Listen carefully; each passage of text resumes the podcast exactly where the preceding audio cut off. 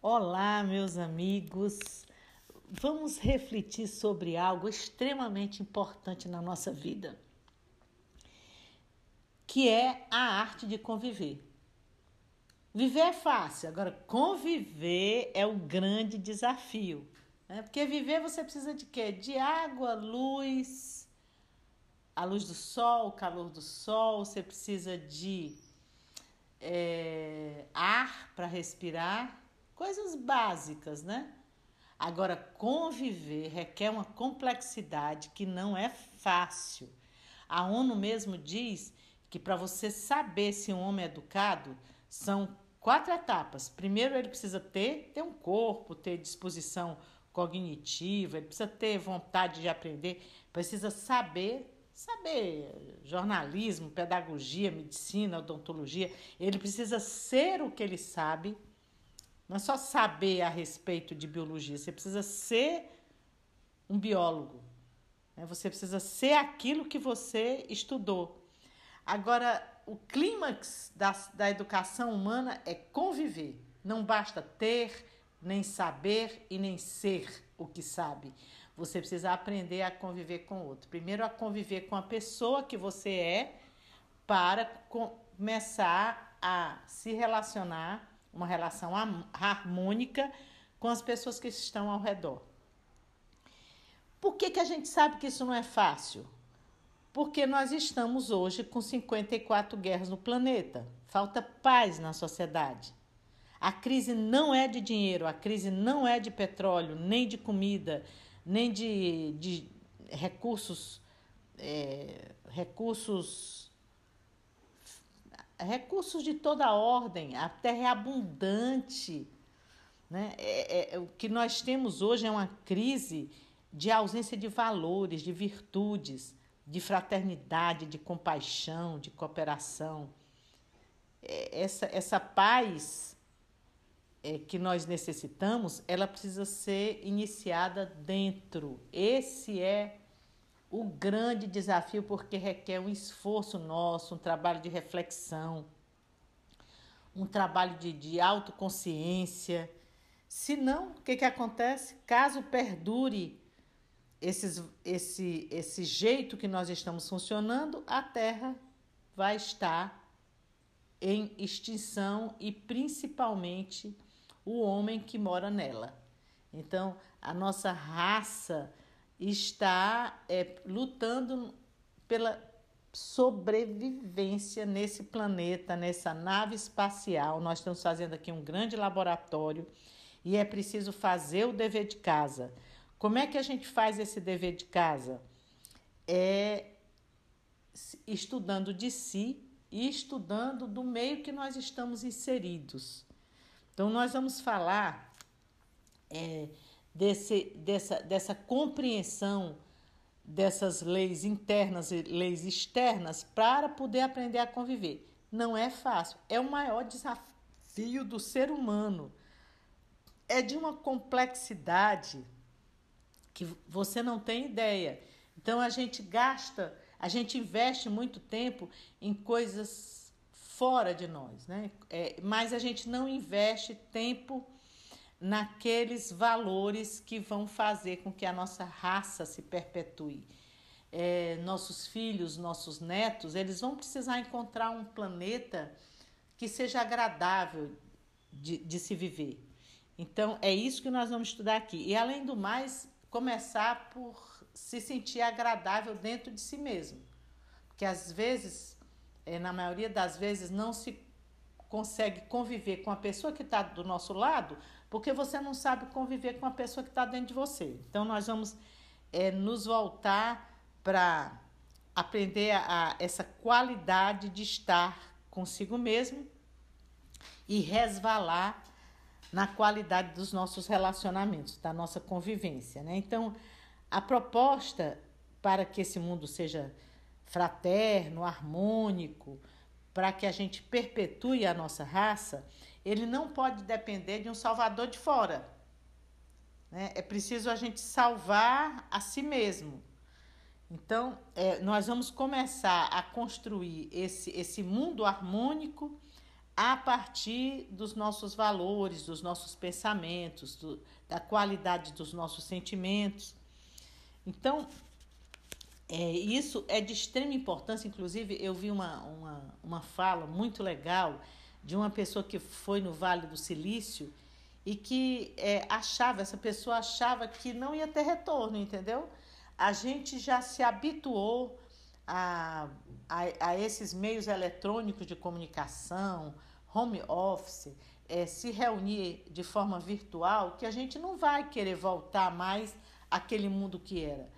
Esse, esse novo mundo novo que nós vamos é, viver a partir é, da extinção da pandemia, ele é, vai ser um mundo onde nós vamos cada vez mais é, trabalhar de forma virtual, né? conviver de forma virtual. Mas acontece que lá no Vale do Silício é, não se pensa assim. Se pensa no retorno das relações, no retorno da convivência. É, por quê? Porque eles descobriram que os homens juntos eles podem até dar mais trabalho, porque existe um ego aí que atrapalha, é, querendo trazer todas as luzes para si, o individualismo, mas mesmo assim o homem é mais criativo junto do que separado. E além do mais, o homem exercita algo que gera uma saúde mental para ele chamada afetividade. Então, é, essas duas coisas, a criatividade e a afetividade, elas vão determinar a nossa qualidade de vida, né? porque a afetividade ela vem dando, dando um sentido de vida. Para que, que nós estamos aqui? Né? Estamos aqui para trabalhar também essa parte do coração, não é só o desenvolvimento da mente, mas essa parte de colocar sentimento nos nossos atos. Porque senão a gente vira uma folha, a gente vira um pedaço de madeira, né?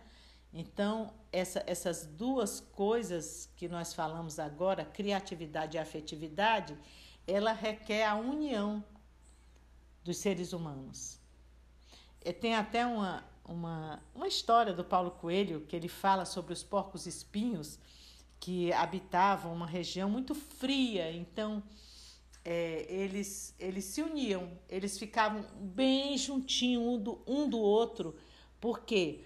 porque o calor de um aquecia o corpo do outro.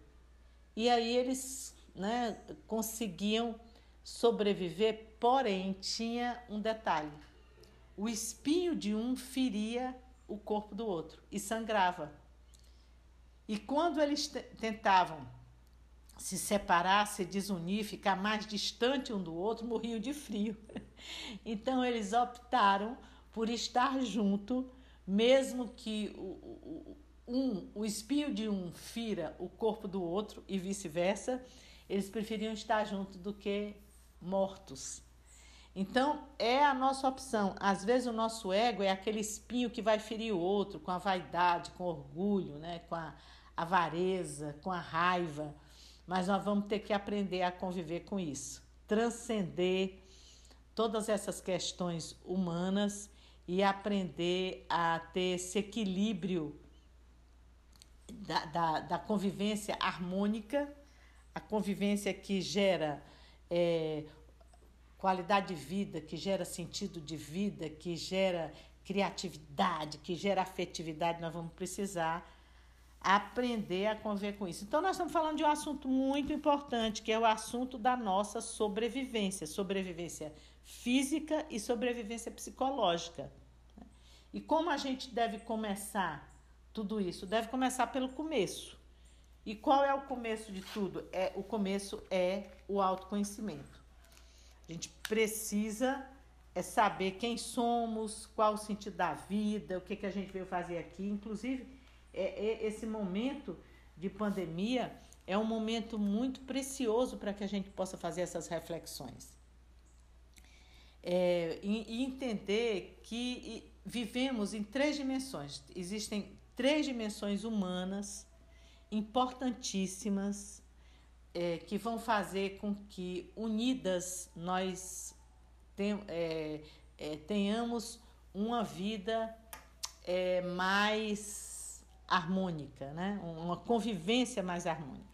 Então vamos lá: existe a dimensão do mundo concreto, a dimensão do mundo das ideias e a dimensão de um mundo onde nós vamos usar a mente para fazer uma ponte entre esse mundo concreto e o mundo das ideias. Mas antes vamos vamos assim ter uma ideia do, do mundo concreto. É fácil você imaginar o mundo concreto, porque a gente vive mergulhado nele, né? Um mundo é, onde a gente usa os cinco sentidos para ver as coisas, sentir as coisas, é, escutar os sons da natureza, os sons da linguagem humana. Enfim, é esse mundo que nós usamos os cinco sentidos para nos relacionar com o reino mineral, com o reino vegetal, com o reino animal. Então, nós estamos aqui nesse mundo concreto onde existem as leis dos homens e que é, é ele, ele não nós não podemos parar aí, certo? Porque aí, é, para que, que a gente recebeu consciência? Para que, que a gente recebeu é, livre-arbítrio? Para se fazer o máximo possível. A gente recebeu o mínimo possível para se fazer o máximo possível.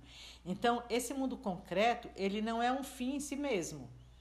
Então, ele é um laboratório onde nós estamos aqui para desenvolver é, a nossa autoconsciência através do livre-arbítrio, que é esse poder de escolha.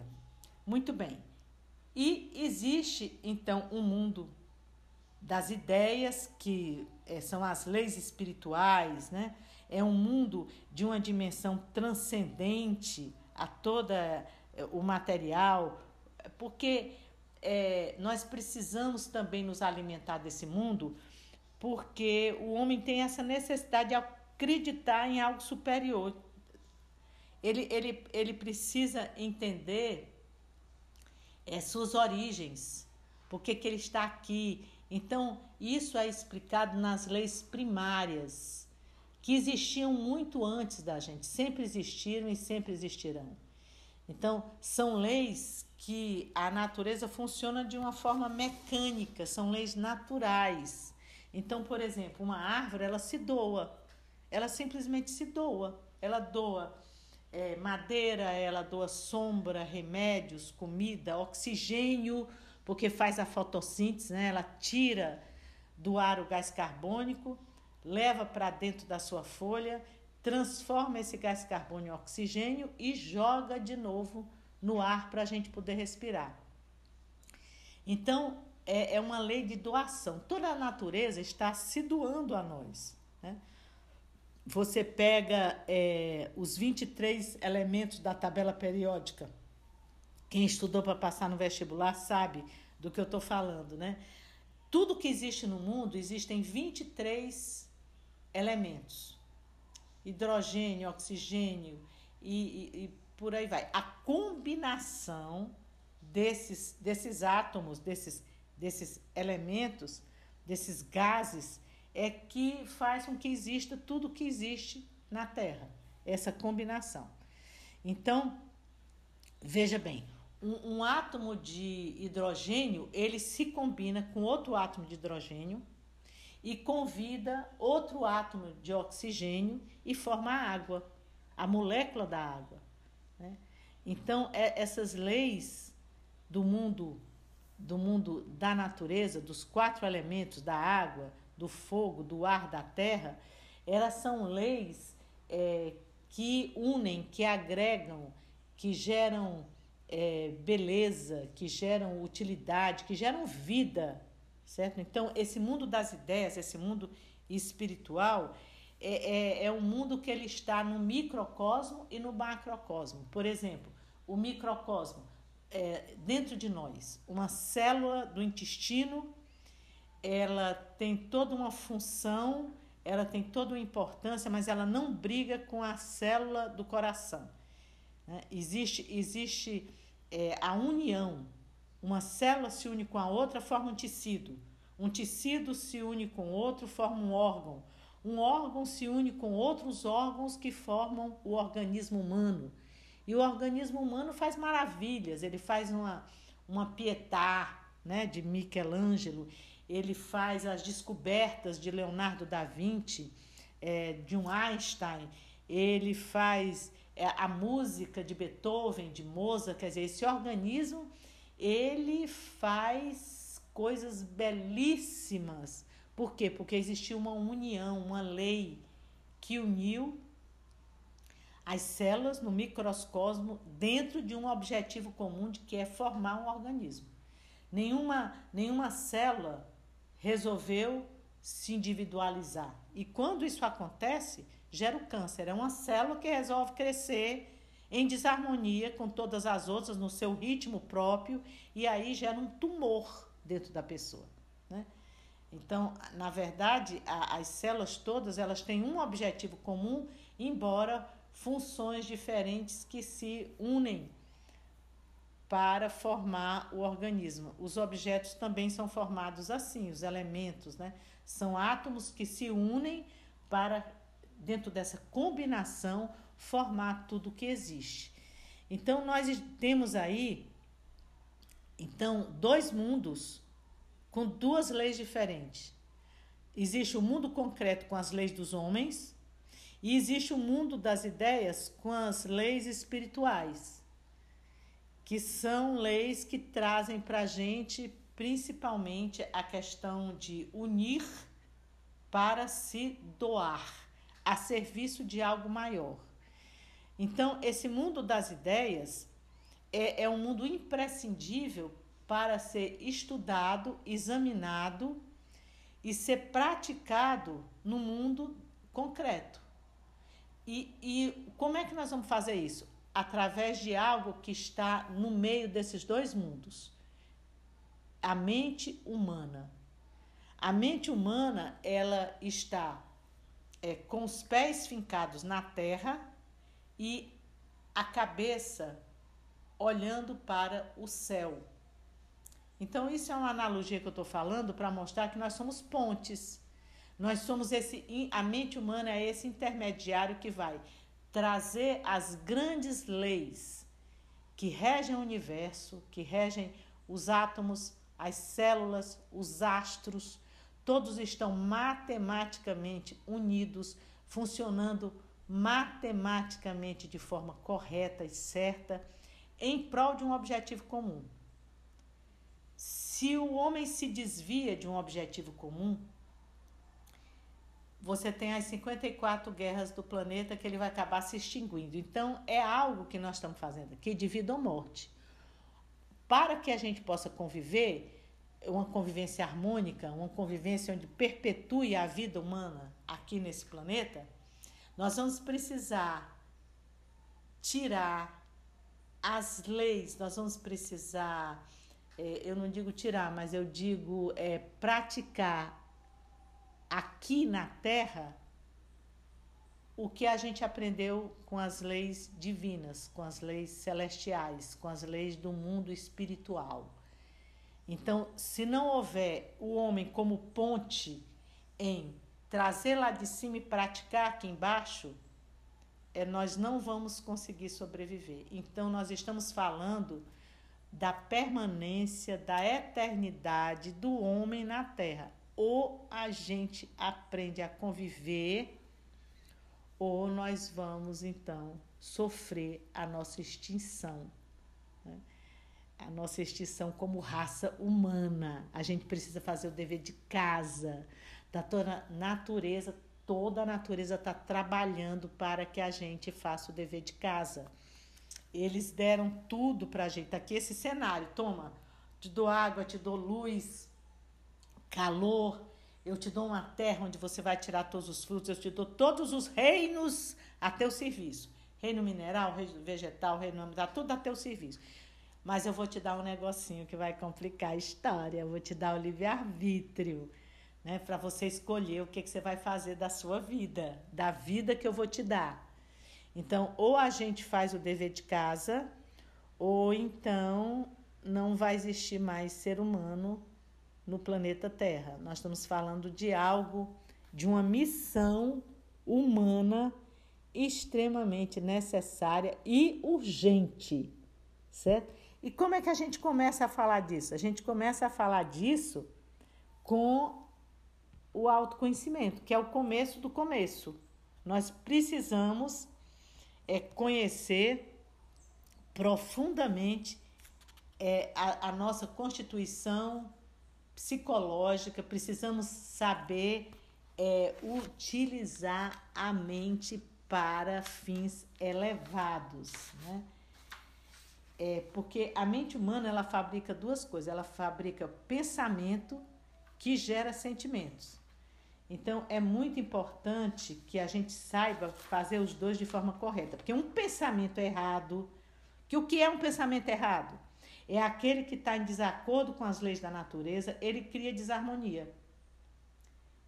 É, e, e também cria um sentimento errado, que aí aumenta ainda mais a desarmonia, começando por dentro. Aumenta a desarmonia interna e essa desarmonia interna aumenta a desarmonia externa.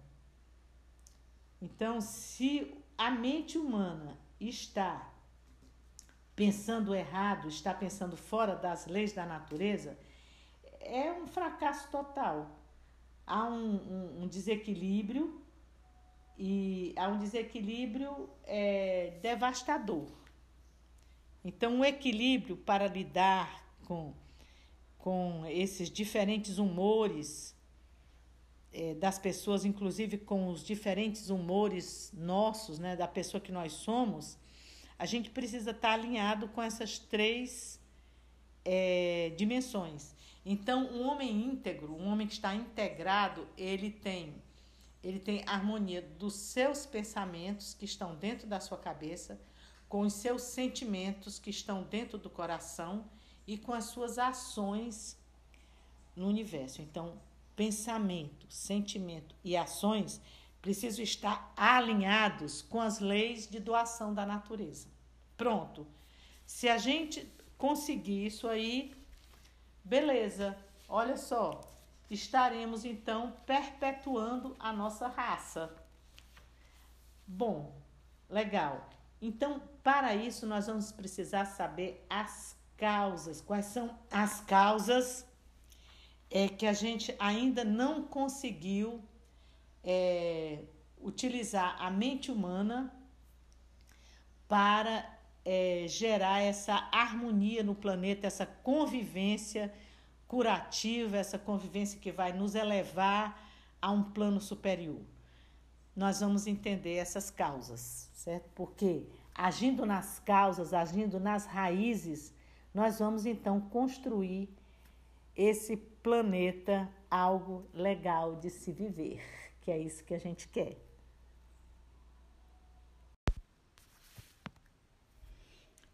Bom, vamos começar pela causa número um: ignorância. ignorância a respeito dessas leis, do princípio universal que criaram o mundo é a ignorância de entender que o cosmo tem uma ordem e sair dessa ordem é estar no sentido contrário da harmonia que a gente busca. Tudo no universo é harmônico. Quanto mais se chega perto da natureza, mais se percebe a harmonia, a combinação dos elementos diferentes, convivendo de uma forma interativa.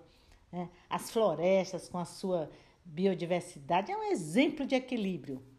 Os fungos se alimentam das árvores e ao mesmo tempo as defendem. Tudo é um dar e receber.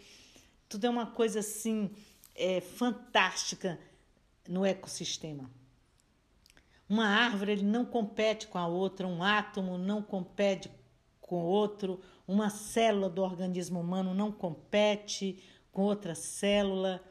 Todos entendem o seu valor e resolvem estar em conexão com o objetivo maior, que é uma lei do universo que une com beleza e com amor para cumprir é, uma função universal, né? que é garantir essa ordem do cosmos. Então, é, é eu, eu gostaria de fazer um exercício, tá? com vocês é para que a gente possa sentir quando a gente sai da ordem, a gente sente um sofrimento, a gente sente algo que não está legal. Então, se você não está legal, não precisa comer pizza, nem comprar remédio ansiolítico. É, eu vou aqui fazer um exercício simples, mas que você vai entender com profundidade o que eu estou falando. Olha só. Lembra aí de um momento na vida em que você foi aético. Você fez algo que não podia escrever no céu. Você fez algo escondido, tá? E é, você roubou alguma coisa, você mentiu, ou você sentiu vontade, desejo que alguém se desse mal em alguma coisa. Você não pensou no bem comum, certo? Você pensou mais em si do que nos outros. Muito bem. Pensa nesse momento. Como é que você se sente?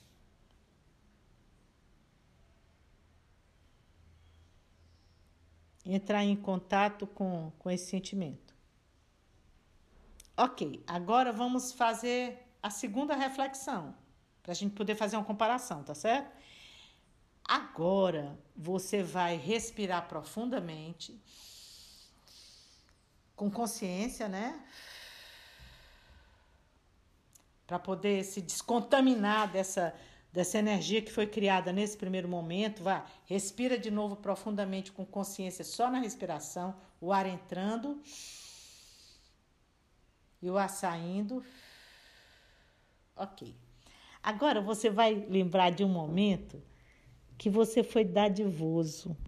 Você estava sozinho. Ninguém estava vendo. Mas você fez um ato simples que gerou um impacto no todo, um benefício. Você é, colocou, dobrou um papel higiênico, você colocou um, um, o lixo da sua casa de forma correta para não afetar o ambiente. Ninguém estava vendo isso. Você teve um pensamento bom em relação a alguém. O que é um pensamento bom? É desejar o bem para aquela pessoa. Desejou. Ninguém está vendo, ninguém está ouvindo, ninguém está sentindo o que você está sentindo, mas você desejou, você quis o bem daquela pessoa. Pensa no momento que você foi ético.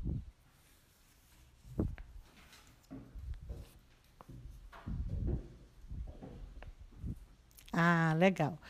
Como você se sentiu quando você foi ético? Existe alguma diferença de, de sentimento quando a pessoa é ética e quando a pessoa não é ética?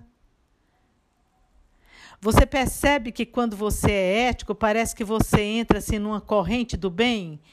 Você respira melhor, você fica mais leve. Né? Então, assim, quando nós, seres humanos, estamos de acordo com os valores, é a verdade, o reto agir, a justiça, é, o, o amor, a paz, tudo rola, tudo fica legal. Né? Então, é fácil.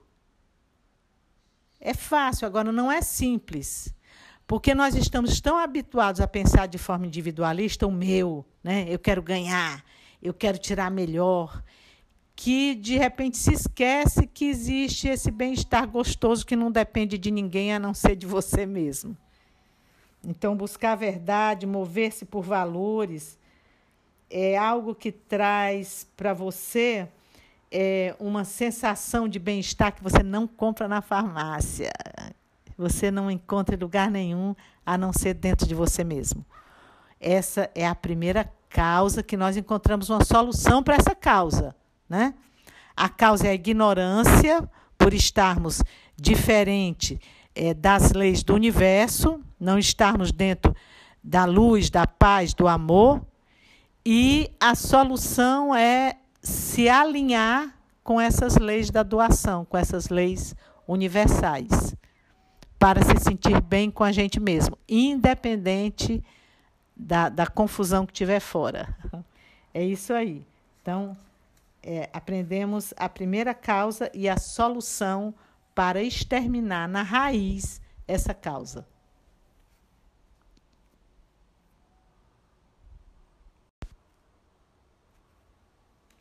Pronto, então vamos para a segunda causa, né? Vamos é, conseguir exterminar o mal pela raiz, entendendo as causas.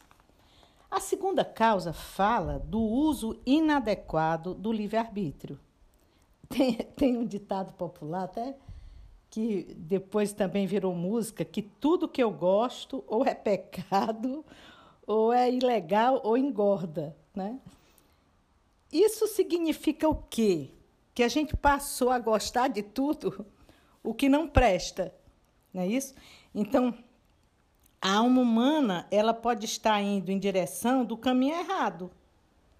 O que, que é melhor? Ir devagar ou ir depressa? Depende. Se a gente vai para o caminho errado, o melhor é devagar. Se a gente vai para o caminho certo, o melhor é depressa. Então, esse momento que nós estamos vivendo agora é um momento de repensar, de parar e repensar. Eu estou indo para o caminho certo? Eu estou usando o meu livre-arbítrio é, na direção da integração ou da desintegração? Né? Então, o homem recebeu esse presente.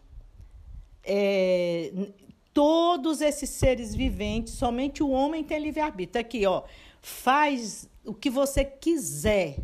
Vamos ver se você sabe escolher. Aí pronto, deram para a humanidade o livre-arbítrio. Porque a planta não tem livre-arbítrio. Uma planta, ela, se ela nasceu para dar abacaxi, ela não vai dar amora. Ela não tem o livre-arbítrio. Não, hoje eu vou fabricar laranja. Ela não tem isso. Né? O, o animal também não tem. O gatinho não diz, não, hoje eu acordei de manhã, não vou perseguir o rato. Ele não tem isso. Né? Ele, ele simplesmente faz de forma instintiva o que ele foi programado para fazer. Então, é, ele age de forma instintiva. Nós não. Nós temos essa capacidade de escolher. Agora, será que a gente está escolhendo é, se mover por valores elevados? Ou a gente está escolhendo é, usar o livre-arbítrio dentro daquele imediatismo, daquilo que nos traz um prazer aqui e agora? E pronto, não quer nem saber o que vai acontecer no futuro. Então, é, de repente, é preciso expandir, expandir essa consciência. Por exemplo, os países mais ricos, eles adquiriram as vacinas. No entanto, os mais pobres estão morrendo e o pior, espalhando o vírus. Eu estou rindo, mas esse é humor negro, né? Porque é, não adianta você ter é, vacinado todo o seu povo se lá no, na África, o vírus está competindo com ele mesmo, porque ele está criando uma cepa que é mais forte do que a vacina que foi produzida. Então, ou você, é, enquanto humanidade, os laboratórios se unem e pensem numa vacina mais poderosa, ou então não adianta ficar vacinando os dez países mais ricos, que o povo já está quase todo vacinado, mas é, isso não vai adiantar, porque a nova cepa vai se misturar. Ela tem formas inteligentes de se alastrar. Então, o ideal é ter um, um, uma concepção de ajuda expandida, dentro não do seu próprio país, mas do planeta. Há que expandir a nacionalidade. Eu não sou alemão, suíço, africano, brasileiro. Eu sou terráqueo certo? Eu, eu, eu sou da terra. Então, expandir essa, essa, essa consciência de usar o livre-arbítrio para a coletividade, para, para o todo, e não pensar em preservar só o seu território, seja ele o seu país ou seja ele o seu corpo, né? Preservar só você, porque é, não adianta, a coisa vem, se alastra pelo ar. Né? E se a gente não aprender agora, vai se alastrar pela água. Então, o jeito é a gente aprender o mais depressa possível. Inclusive, existem movimentos culturais que não aceitam mais é, a competição, pois ela divide o ser humano. Eles querem a colaboração que unifica. Esse é o valor que alguns movimentos culturais hoje estão é, tendo foco nele, é na união. Né? É, vamos aproveitar esse momento de reflexão, então, para unir a humanidade, independente de cor, de raça, e usar o nosso livre-arbítrio no sentido de pensar no macrocosmo.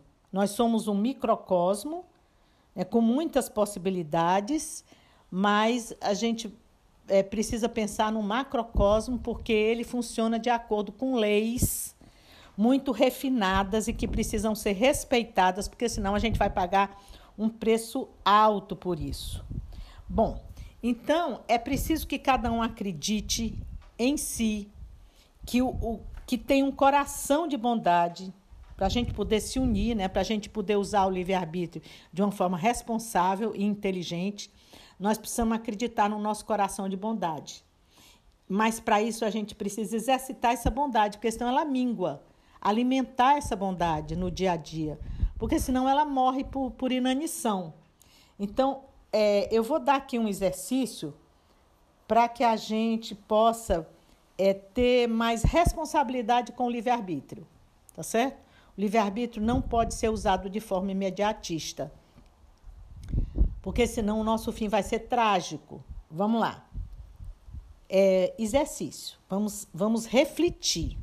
Já que a mente ela é a, ela tem a função de unir as leis superiores e é, o mundo material, nós somos essa ponte entre esses dois essa, esses do, essas duas dimensões, então vamos saber como é que a gente vai usar a mente da melhor forma. Então vamos exercitar a mente, começar a construir esse Salvador dentro de cada um.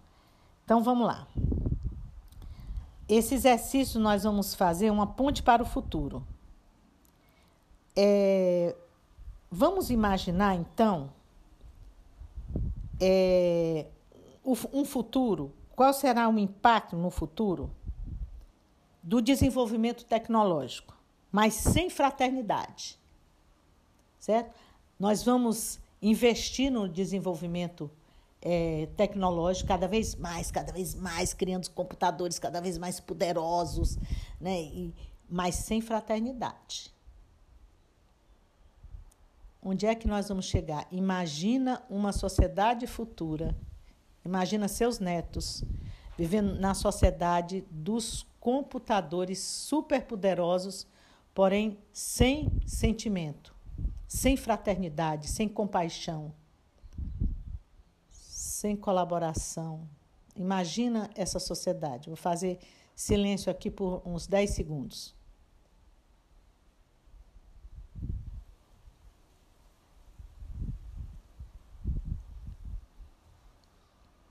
Você deve ter imaginado, né?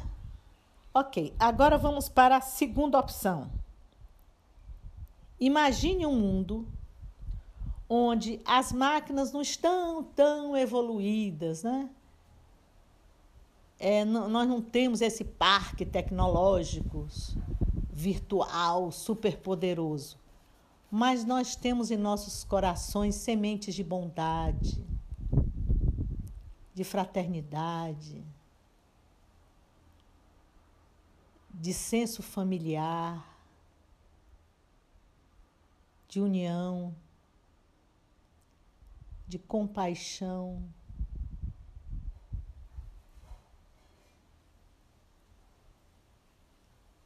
Pensa como vai ser no futuro uma sociedade cujos valores humanos falam mais alto,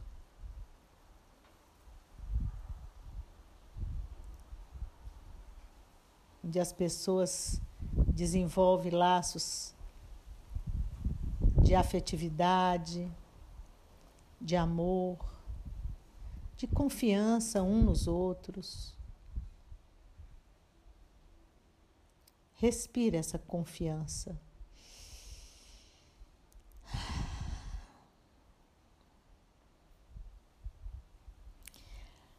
Bom, agora imagina, fizemos uma ponte para o futuro, porque como eu estou agindo hoje vai, vai repercutir na humanidade futura.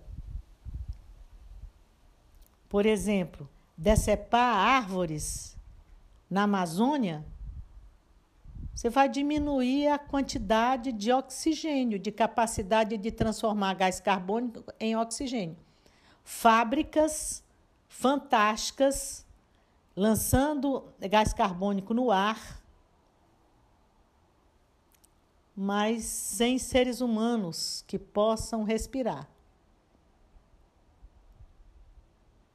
Então, na hora que você projeta no futuro as, o impacto, as consequências de, do uso de um livre-arbítrio, onde você é, coloca o, o ser humano como centro.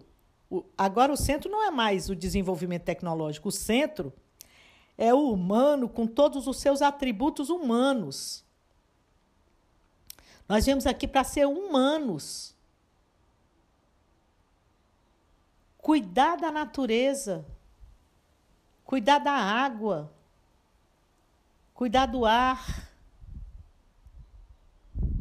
então, o livre-arbítrio usado nesse sentido faz com que o mundo seja realmente um paraíso. Nós podemos transformar esse mundo num paraíso. Depende de como você está usando o seu livre-arbítrio. Se você está usando em prol de quebrar essa casca da individualidade e pensar na coletividade, então nós estamos construindo um mundo melhor.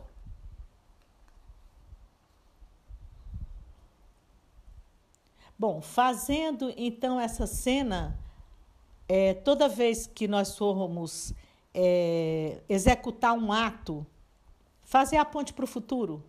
Esse ato que eu estou fazendo hoje, essa semente que eu estou plantando hoje, que tipo de fruto ela vai, ela vai desenvolver? É um fruto que ajuda o ser humano ou é um fruto que destrói o ser humano? Bom, então você vai, com essa reflexão, vai facilitar você usar o seu livre-arbítrio de forma adequada, de forma a pensar no todo. Então, essa é uma grande lição de vida. Essa é uma grande filosofia. Nossa família não é aquela que mora com a gente nessa casa nesse apartamento, né, nesse condomínio. Nossa família é toda a humanidade, precisa expandir essa noção de família. Esse, então, é a segunda causa, né, que é, é o uso inadequado do livre-arbítrio, com a solução que é fazer a ponte do futuro para o futuro, sempre analisando as consequências dos nossos atos no presente. Faça o exercício diário e você vai ver o quanto as suas ações vão ser mais seletivas.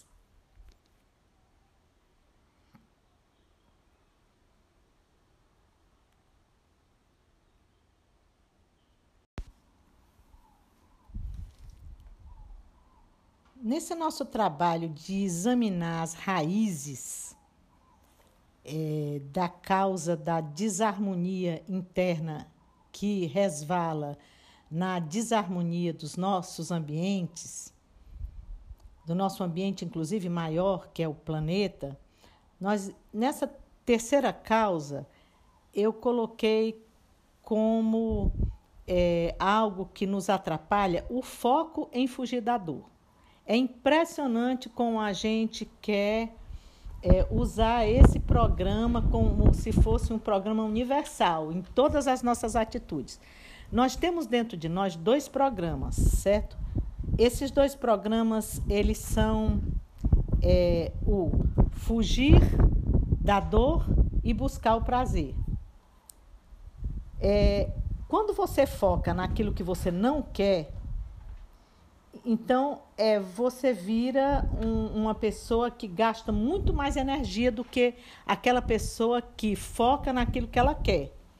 Então, a, a nossa mania, o nosso padrão de pensamento é focar no pro, problema. Isso acaba se transformando numa morbidez. É, é, é um padrão que atrapalha, porque, por exemplo, a gente presencia um desastre. Né? Se você vai parar, você vai parar para ajudar. Você não vai pra, parar para olhar o sangue, o cara morto. Você vai parar para resolver. Se você não pode resolver, você vai seguir em frente. Então, assim, é, entra nas histórias para dar uma solução, ou então buscar uma solução. Aí você vai investir tempo. Tem gente que diminui a velocidade para olhar aquele motoqueiro estendido no chão. Não olhe, você não pode fazer nada. A ambulância já foi chamada. Aquele corpo já está sem vida, é um cadáver. Então, para que se alimentar dessa morbidez? Colocar o foco no problema leva também à vitimização. A pessoa fica, ó oh Deus, ó oh céus, que azar. Aí embota e trava. Né? E, e, e, segundo estudos, esse estímulo celular de quem se sente vítima é uma estimulação como se fosse uma droga qualquer. A pessoa fica viciada em se alimentar de desgraça, sabe? Poxa, a pessoa reclama. É, são nove horas do dia e não aconteceu nada de ruim ainda comigo. A pessoa até estranha. A vitimização também é uma maneira inconsciente de você fugir da responsabilidade de buscar a solução. Né? E, e, e, aí fica assim: quando as coisas não dão certo, culpa os outros. Sabe por que, que não deu certo? Por causa da mãe que eu tive, por causa do pai que eu tive, por causa da família que eu nasci. A pessoa precisa encontrar né, um, um, alguém que, que, que ela fique, então, agora na zona de conforto.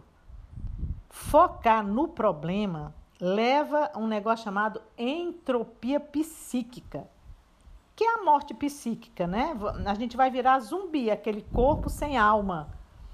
Né? Então, é, foi feita até uma experiência com ratos, é, onde os ratinhos começavam a andar é, numa plataforma que tinha uma série de terminais elétricos que começava a dar choque em determinado momento. Então, o ratinho andava por todos os cantos da, daquela plataforma. Aí uma começava a mandar sinais, é, sinais de choque. Aí o ratinho não escolhia mais aquele espaço. De repente começava o choque em outro espaço. O ratinho também não ia mais ali. Ele começava a andar nos espaços que não estavam dando choque ainda. Só que esses espaços vão cada vez mais aumentando. Chega um momento que o ratinho só tem um espaço onde não o choque não é dado. Certo? Não é transmitido e ele escolhe ficar paradinho, quietinho naquele espaço onde ele não recebe nenhum choque. E de repente até ali começa a dar choque. Então, quando é, o rato percebe que ele não tem mais opção, ele morre. Ele não morre do choque, certo? Ele morre é, pelo fato de eu não tenho mais nada a fazer. Né? Então, isso é entropia psíquica, isso é ser zumbi. É quando você acha que não tem mais nada a fazer. Né? Que, que tudo que você fizer vai levar ao mal, a coisa ruim. Então, evita essa morbidez, porque isso é, é, um, é, um, é um padrão mental de somente falar de desgraça, de somente criticar, essa crítica ácida. Procura focar no, no que tem de melhor. A natureza humana ela abre o coração para quem quer olhar para o nosso bem, entendeu? Todo ser humano tem alguma parte que é aproveitável. Então, vamos parar de rotular as pessoas, né? Inclusive de criticar excessivamente a nós mesmos, focar no que a gente tem de pior. Aí a gente acaba sendo escravo da própria crítica, não sabe ver o lado luminoso do outro e também não sabe ver o lado luminoso de si próprio, porque está viciado. Na crítica não faz nada de válido, somente destruindo. É doentio focar só no pior que as outras pessoas têm. E burrice também, porque acaba a qualidade de vida de uma pessoa. Então, eu, eu lá no banco, depois que eu fiz programação neurolinguística, eu olhava para a pessoa e eu ia ter que conviver com ela, porque ela trabalhava comigo, do meu lado. Eu focava no que ela tem de melhor. Porque você é boa? Não, porque eu sou inteligente. Eu vou lá focar no ruim que aquela pessoa tem. O ruim, isso é um problema dela, ela que vai resolver, que vai para o psicólogo, que vai é, fazer alguma atividade sadia. Eu lá quero focar no ruim dela para eu terminar meu dia mal. Eu vou focar no que ela tem de menor, melhor, né? Eu não quero ser um caçador de lixo. Então, eu me lembro que quando eu fui para o Egito, ah, o Egito, em vez de falar da sabedoria do Egito, né, de toda a, a, a, criação é, de símbolos fantásticos como a pirâmide, o cara vai dizer, ah, da época da Cleópatra. Sabe, é pensar muito pequeno. Não, é um, um Egito que eu estou falando de uma filosofia que dura até hoje, que está na memória é, é, das pessoas. Então, é, é, é, é, essa, essa crítica, ela deve realçar o que a gente tem de melhor. Tá certo, é, vamos discernir o bem do mal, tudo bem. Agora, somente buscar defeito, isso é morbidez. Né? É aquela pessoa que vai é, fazer uma laranjada, fica com as cascas e joga fora o suco. Não, eu quero da vida tirar o melhor. Eu não quero ficar sendo, ficar carregando casca. Eu quero comer e beber da essência das coisas. E na essência, as coisas são boas. Né? Eu quero, é, é, eu me lembro assim que tem um na Bíblia, né, do Bhagavad Gita, a Bíblia indiana, ela fala sobre uma guerra, mas não é uma guerra fora, é uma guerra interna entre o ego que só quer para si e o eu divino que tem outras leis, que quer a, tem a ideia do, da doação, do serviço. Então, é, Krishna é, fala para o Arjuna, o Arjuna é o guerreiro, né? É o, é o guerreiro que está é, entre o bem e o mal e que, que estão se guerreando lá dentro porque cada um quer vencer, não é isso? O bem quer vencer. Então, a Krishna fala para o guerreiro, né? atira flecha, cara, que a guerra já está ganha. Eu preciso que você tome uma atitude. E o, o Arjuna fica olhando lá para a guerra. Não toma uma atitude. Escolhe. Escolhe o bem. Escolhe o belo, escolhe o justo. Toma, atira essa flecha que a guerra já está ganha. Mas eu preciso de uma atitude sua. Então, a atitude é focar na solução é investir todas as fichas em buscar alternativas. É ter coragem de enfrentar o atrito, sair da zona de conforto. O atrito não é ruim, nós precisamos de atrito para andar. O seu pé precisa ter o atrito do chão.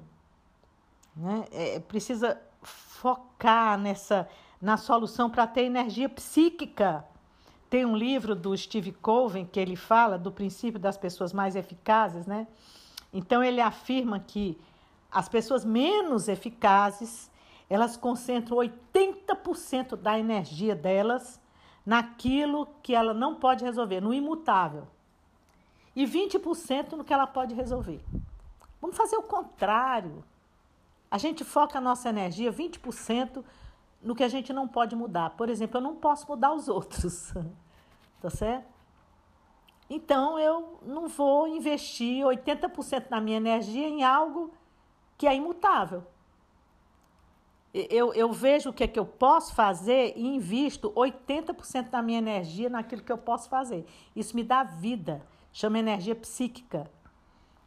E aí focar na solução leva é, a pessoa a expandir o seu modelo de mundo, né?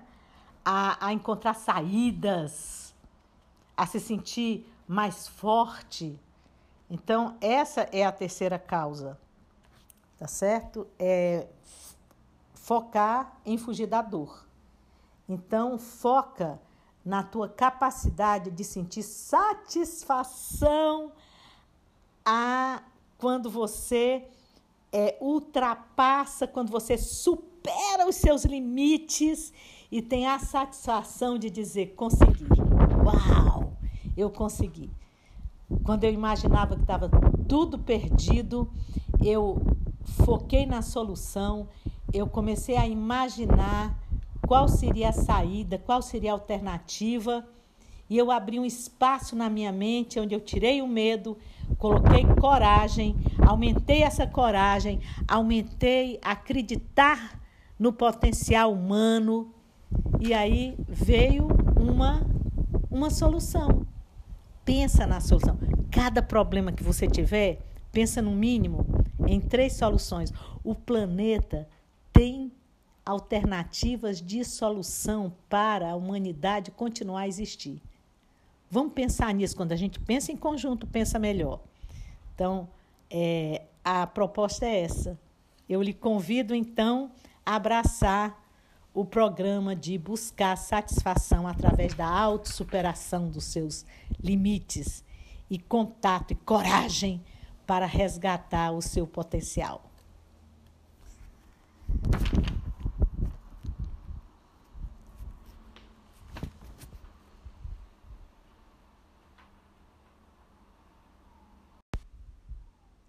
Então, continuando a nossa reflexão sobre as causas, as raízes que tornam a nossa convivência de baixa qualidade, nós estamos então na quarta causa, que é a dificuldade de ter acesso ao estado desejado.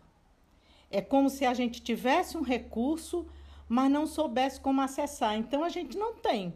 Se você não sabe como acessar, você não usufrui desse, desse recurso. É como se você tivesse num supermercado cheio de dinheiro no bolso, você está morrendo de fome mas você não sabe que tem o dinheiro no bolso. Então você não, não, não compra, vai sair do supermercado com fome. É como um pescador que está querendo pescar o peixe, mas não tem anzol. O mar está cheio de peixe, ele não tem anzol, ele não tem uma rede, certo? Então, o que é que nós vamos é, agora fazer? É, é aprender a acessar o que a gente tem de melhor. Porque a gente sabe até agora que nós temos um potencial mental infinito para fazer uso dele, para ser uma ponte entre o céu e a terra, entre as leis espirituais e a, as leis dos homens, que é esse mundo concreto. Nós temos que trazer essas leis para cá, isso aí nós sabemos. Sabemos quais são as leis da doação, do serviço, dos valores, da virtude, da sabedoria. A gente sabe quais as leis. São as leis que funcionam dentro do nosso organismo. Uma célula não se sente mais importante que a outra, uma célula não compete com a outra. O hidrogênio não diz, olha, fique no seu quadrado oxigênio, porque eu estou aqui no meu. Não, eles se juntam, eles se unem. Então, nós sabemos agora o valor da união, mas a gente não tem acesso a isso. Como ter esse acesso? Né? É, e aí tem uma coisa fantástica chamada arquétipos, que é um conjunto de ideias, de ações, de valores que os grandes modelos têm. Por exemplo, você pega um Jesus Cristo, por exemplo. Eu não sei se ele existiu de verdade, assim, tipo, é como se fosse osso e carne. Quando eu falo de verdade, é no mundo material, tomando como princípio as condições físicas do mundo material. Talvez ele não tenha, a gente não tem um pedaço de osso para mostrar onde ele foi enterrado. A gente não tem isso, né? É, então, com, como é que. Para que então que ele cumpriu essa, essa missão? Ele cumpriu sendo um conjunto de ideias e de ações que possibilita a gente fazer o processo de modelagem e replicar. A gente modela e replica no nosso ambiente. Então, para isso existem os arquétipos. Né? A Madre Teresa de Calcutá é um arquétipo é, do serviço. O Mandela é um arquétipo do perdão. Ele perdoou, em vez de, fazer, de se fazer de vítima, ele perdoou o algoz dele que prendeu durante 30 anos o, o Mandela injustamente e ele perdoou. É, o Dalai Lama, que é um exemplo de felicidade, que ainda criança, ainda menino, foi tirado do seu país, destruíram todos os templos do Tibete. Hoje ele anda feito nômade de país em país, porque ele não pode voltar é, para a terra onde ele nasceu. Então, e mesmo assim, ele é de uma felicidade contagiante. Você pega um Gandhi que no meio da guerra tinha uma paz interior fantástica, é, de contaminar, inclusive, as pessoas.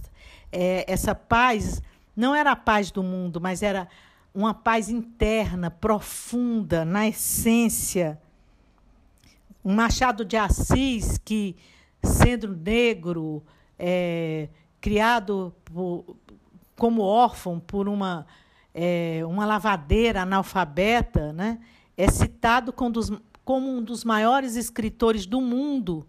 Nunca frequentou uma escola, inclusive, Machado de Assis. É, é, é, hoje é citado junto com Shakespeare, né?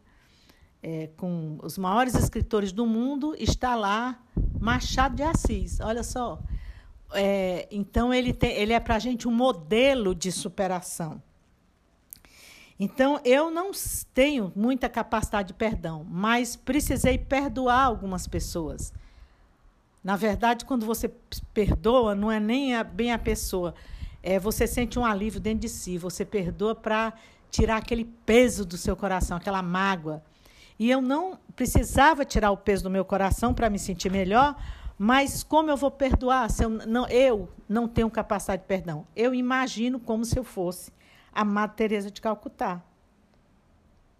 E aí esse arquétipo, esse conjunto de ideias, esse modelo eu consigo fazer acesso usando a imaginação, o como se. Então, eu, eu aprendo como é o modelo para replicar.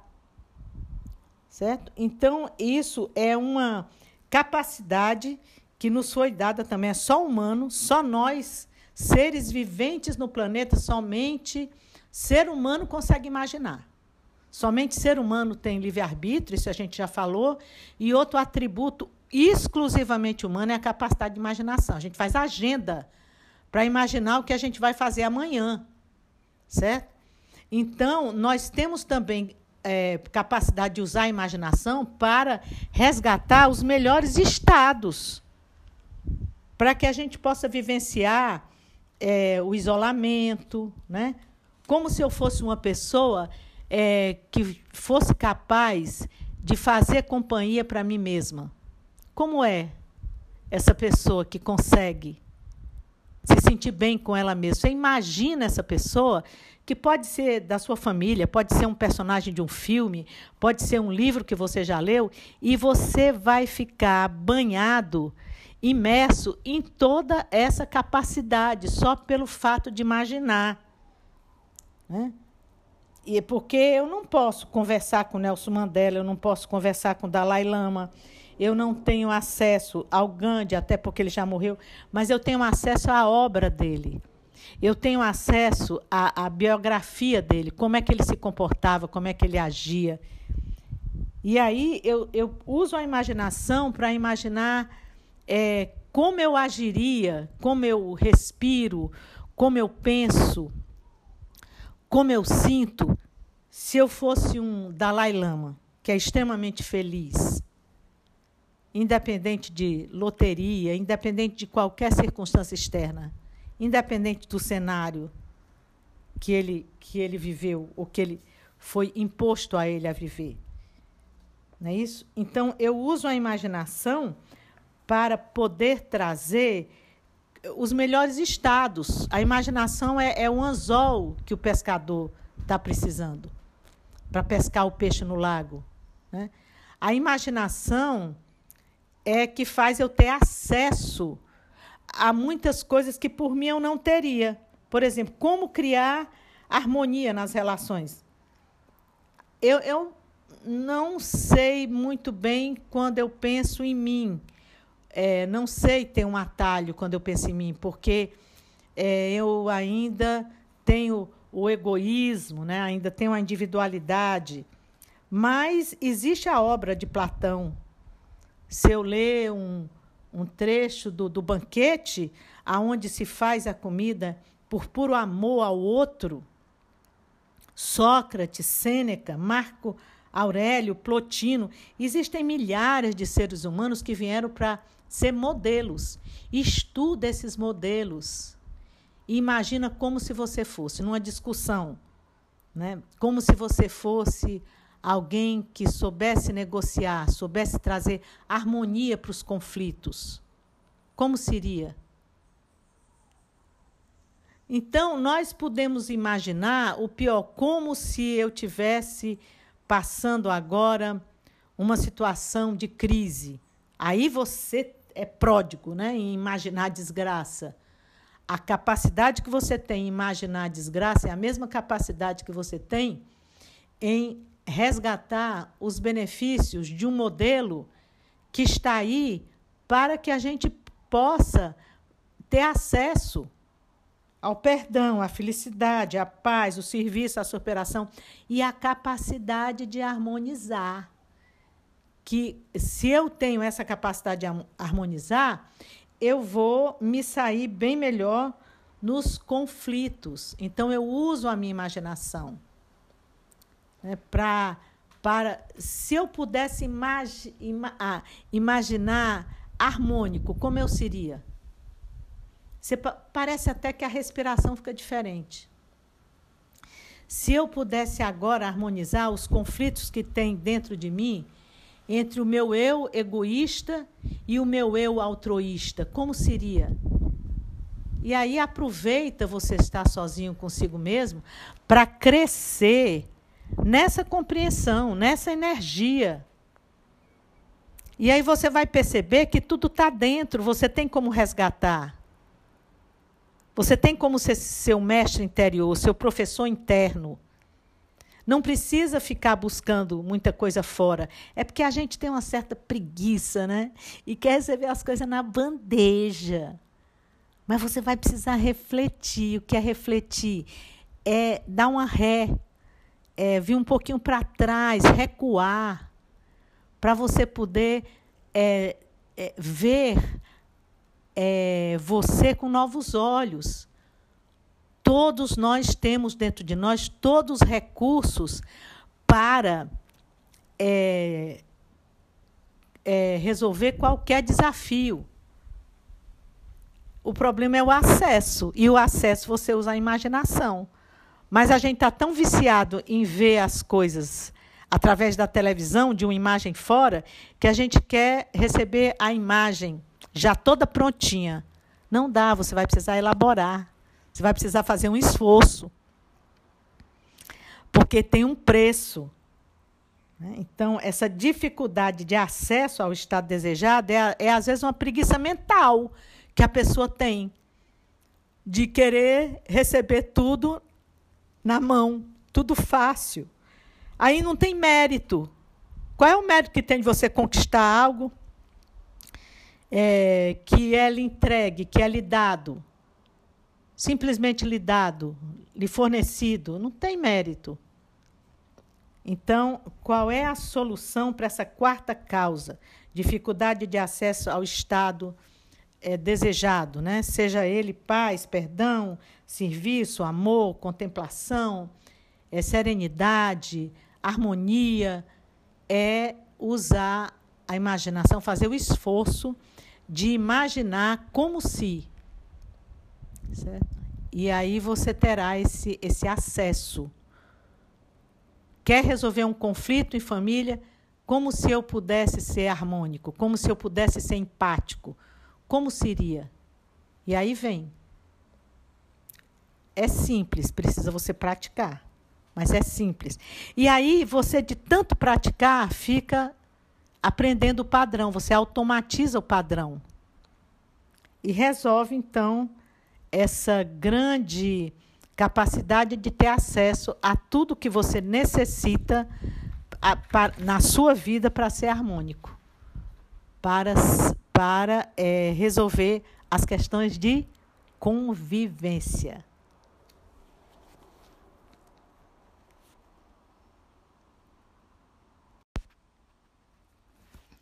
Então, estamos aqui na quinta causa para descobrir a raiz profunda é, da nossa pouca facilidade em conviver com o outro. Essa causa vai merecer um estudo mais profundo, porque é, ela é a expectativa de como o outro deve ser. Então, eu não me relaciono com o outro, eu me relaciono como é que eu quero que ele seja. Então, o tamanho é, da minha raiva é o tamanho da minha expectativa. Que eu tenho como o outro deve se comportar em relação a mim. Como ele deve me tratar. Como ele deve me amar. Né? Mas isso é um problema seu, de querer que o outro atenda suas expectativas. O outro não nasceu para atender suas expectativas. Isso é, é bom a gente é, internalizar isso, certo? E, então, por exemplo, os casamentos, por que, que duram pouco? A mulher casa pensando que o homem vai mudar e ele não muda. O homem casa pensando que a mulher não vai mudar e ela muda.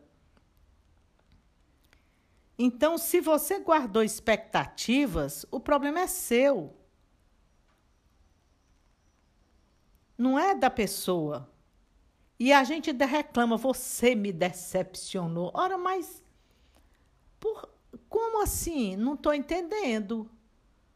O que é que você imaginou de mim que eu não cumpri, você se decepcionou? Então, pare de imaginar coisas a meu respeito. Você está imaginando com seu ego.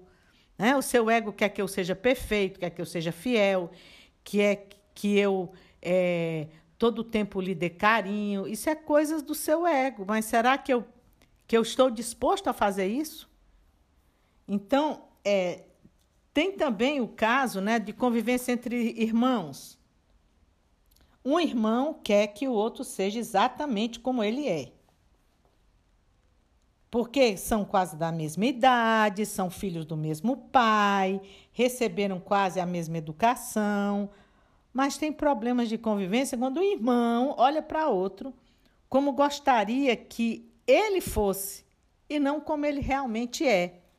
Eis aí o grande a grande trava, o grande problema, né? As emoções é, são extremamente desagradáveis porque a gente gosta de quem é igual, só gosta de quem é igual. Mas até os gêmeos univitelinos são diferentes. Parece que a gente gosta de cópias xerox, né? Conviver com os iguais realmente é mais fácil, mas não acrescenta nada. O melhor é, em vez de ir para os Estados Unidos fazer compra, que é um país capitalista, que nós fomos colonizados por, por eles, e também estamos nessa vibe de comprar coisas, né, como se isso trouxesse felicidade. Então, se você vai para Miami, por exemplo, você não se acrescenta de nada, porque você vai num, num sistema capitalista muito parecido com o nosso. Vai para a Índia. Vai para o Nepal. Vai para a China. E aí sim você se acrescenta de uma maneira de pensar diferente da sua. Você amplia o seu modelo de mundo. Né? Você é, gostar de pessoas que são iguais a nós, é, não há nenhuma, nenhum acréscimo. Dom Helder Câmara tem uma frase que eu gosto muito de repetir, até para assimilar cada vez mais. Se discordas de mim, me enriqueces. Então a gente prefere quem concorda, né? Feito é, é, aquele é, animal que só diz sim, né? que só concorda com você. E aí? O que, o que, é, o que é que a pessoa trouxe que me fez é, desestruturar algum pensamento que estava rígido? Nada. Nada. Então, é, é, é, é preciso nos harmonizar com o universo como ele é. E o universo traz culturas diferentes, cores diferentes. O arco-íris só é bonito porque cada cor é, define o seu lugar, o seu canto, o seu espaço. A natureza ela tem ciclos, altos e baixos. É, e vê beleza, então, no inverno e no outono, que é um momento de reclusão, vê beleza no verão e na primavera, que é um momento que a natureza está num processo de expansão. Aproveitar de tudo, de gente que fica só calada, observando, de gente que quer falar demais. Observar de tudo, sentir como é tudo. Você veio aqui para passar experiências. Aí a pessoa se escraviza às próprias expectativas né? e, e, e não tem a curiosidade de saber o que o outro traz para ela de diferente. Se não se enquadrou naquilo que eu quero, você não presta. Né? Não queira formatar o outro. Deixa o outro em paz. Né? E, e também é, é, é, um, é uma coisa muito doentia quando a gente foca somente no comportamento da pessoa e exclui a sua essência. Né? Porque o comportamento é o que você vê, faz parte da existência. Mas a essência ela é divina, ela é maravilhosa, ela é cheia de possibilidades. Né? Nós somos centros de, de sementes belas. Então, focar, na, focar no, no que a pessoa tem é, de melhor. É isso? É, fo, esquece o galho seco e pensa na folhinha que está por nascer. Isso, isso é que é importante. Né? Mudar o outro você não vai conseguir. Vamos celebrar a perceber que o outro traz uma mensagem diferente, um jeito diferente e aprender com aquilo e trazer para a gente o que a gente quer do outro e o que a gente não quer, deixa com o outro mesmo. Querer mudar o outro, você sabe como é que eu vejo? É como se fosse um carrinho de pilha antigo que bate na parede e, e não volta. Ele fica lá tentando derrubar a parede. Né? É, a pilha termina, ele para e não consegue derrubar a parede. Esses carrinhos modernos, eles têm mais flexibilidade. Eles batem na parede, percebe que tem um empecilho, eles retroagem e vão para frente de novo. Então, eles conseguem manter, se manter sempre em movimento, porque eles fazem o processo de retroagir. Não adianta querer mudar a pessoa, vai se desgastar. Você sabe qual é a maior causa de estresse? É querer mudar o outro, é querer mudar as situações, se adapta, aprende, dá ré e vai procurar outra saída, outra alternativa. Porque mudar o outro você não vai conseguir. Então, é, é, é, mesmo porque tudo tem seu tempo, tudo tem seu momento, o outro também. Então, é, é não basta você é, querer que o outro mude, porque ele vai mudar dentro do ritmo dele, no momento dele. É, tem uma hora que vira a chave certo? Você pode até estimular, inspirando, mas é o outro que vira a chave. Então, a, a, a solução para que a gente é, não crie expectativa é aceitar as diferenças como uma forma de crescimento, né? de, de, é, de a gente entender é, que o mundo é visto por outras lentes também. Né? Outra coisa importante para que a gente possa é, não exigir que o outro atenda às nossas expectativas é conhecer a história da pessoa. É, a pessoa é, viveu em, em outro cenário, teve é, doenças, teve conflitos, teve pais e mães diferentes, uma educação diferente, uma escola diferente. Né? Então, é, deixar que a pessoa é, manifeste o fruto da sua própria história, conhecer a história do outro é muito importante. Eu estava uma vez é, num, é, num metrô em São Paulo e tinha um senhor com três crianças. As crianças estavam atrapalhando muito, pegavam no guarda-chuva de uma velhinha, queriam ver o que é que tinha é, no, no, no, saco de plástico de um outro é, transeunte. É, tinha um menino querendo subir é, onde se, aqueles ferros que a gente se apoia né, para se segurar. É uma, uma confusão. E eu pensando aqui, ó, dizem que que lá no norte nós somos mal educados e aqui no sul o pessoal é educado que nada. Esse pai não sabe nem educar as crianças. Eu comecei a me irritar. Aí eu olhei para o pai e disse: Meu senhor, o senhor por acaso é o pai dessas crianças? Ele disse: Sim. Eu disse: Tá certo. Pois, o senhor não está vendo não o que, é que elas estão fazendo? Perturbando aquela senhora idosa, esse, esse senhor aqui querendo pegar na sacola, perturbando as pessoas que querem segurar no mastro do metrô sem poder, porque é, ela está querendo subir, pensando que isso aqui é coqueiro. Você não está vendo, não? Aí ele olhou para mim bem sério e disse: Minha senhora, quer fazer o favor de ficar na sua? Essas crianças acabaram de vir do hospital e viram a mãe morrer em plena visita de domingo. Eu estou aqui sem saber para onde eu vou, eu peguei qualquer metrô. Eu não sei o que, é que eu vou fazer com essas crianças. Elas mesmas, acho que elas estão aqui tentando se movimentar para ver se conseguem é, se esquecer da cena que viram. E a senhora vem me perturbar? Fique na sua. Então, eu compreendi que se você entender a história de vida das pessoas, é mais fácil ter algo chamado tolerância. E para isso a gente precisa de uma flexibilidade para encontrar esse, esse equilíbrio entre o julgamento que a gente faz do outro e o que o outro realmente está vivendo, né? E, e, e assim, eu, eu percebo, por exemplo, tem pedagogias que elas são bem eficientes, porque elas não tentam enquadrar a criança, a pessoa, naquele regime daquele colégio. Eles respeitam é, os temperamentos. É, Hipócrates, que era o pai da medicina, ele descobriu que nós temos quatro temperamentos.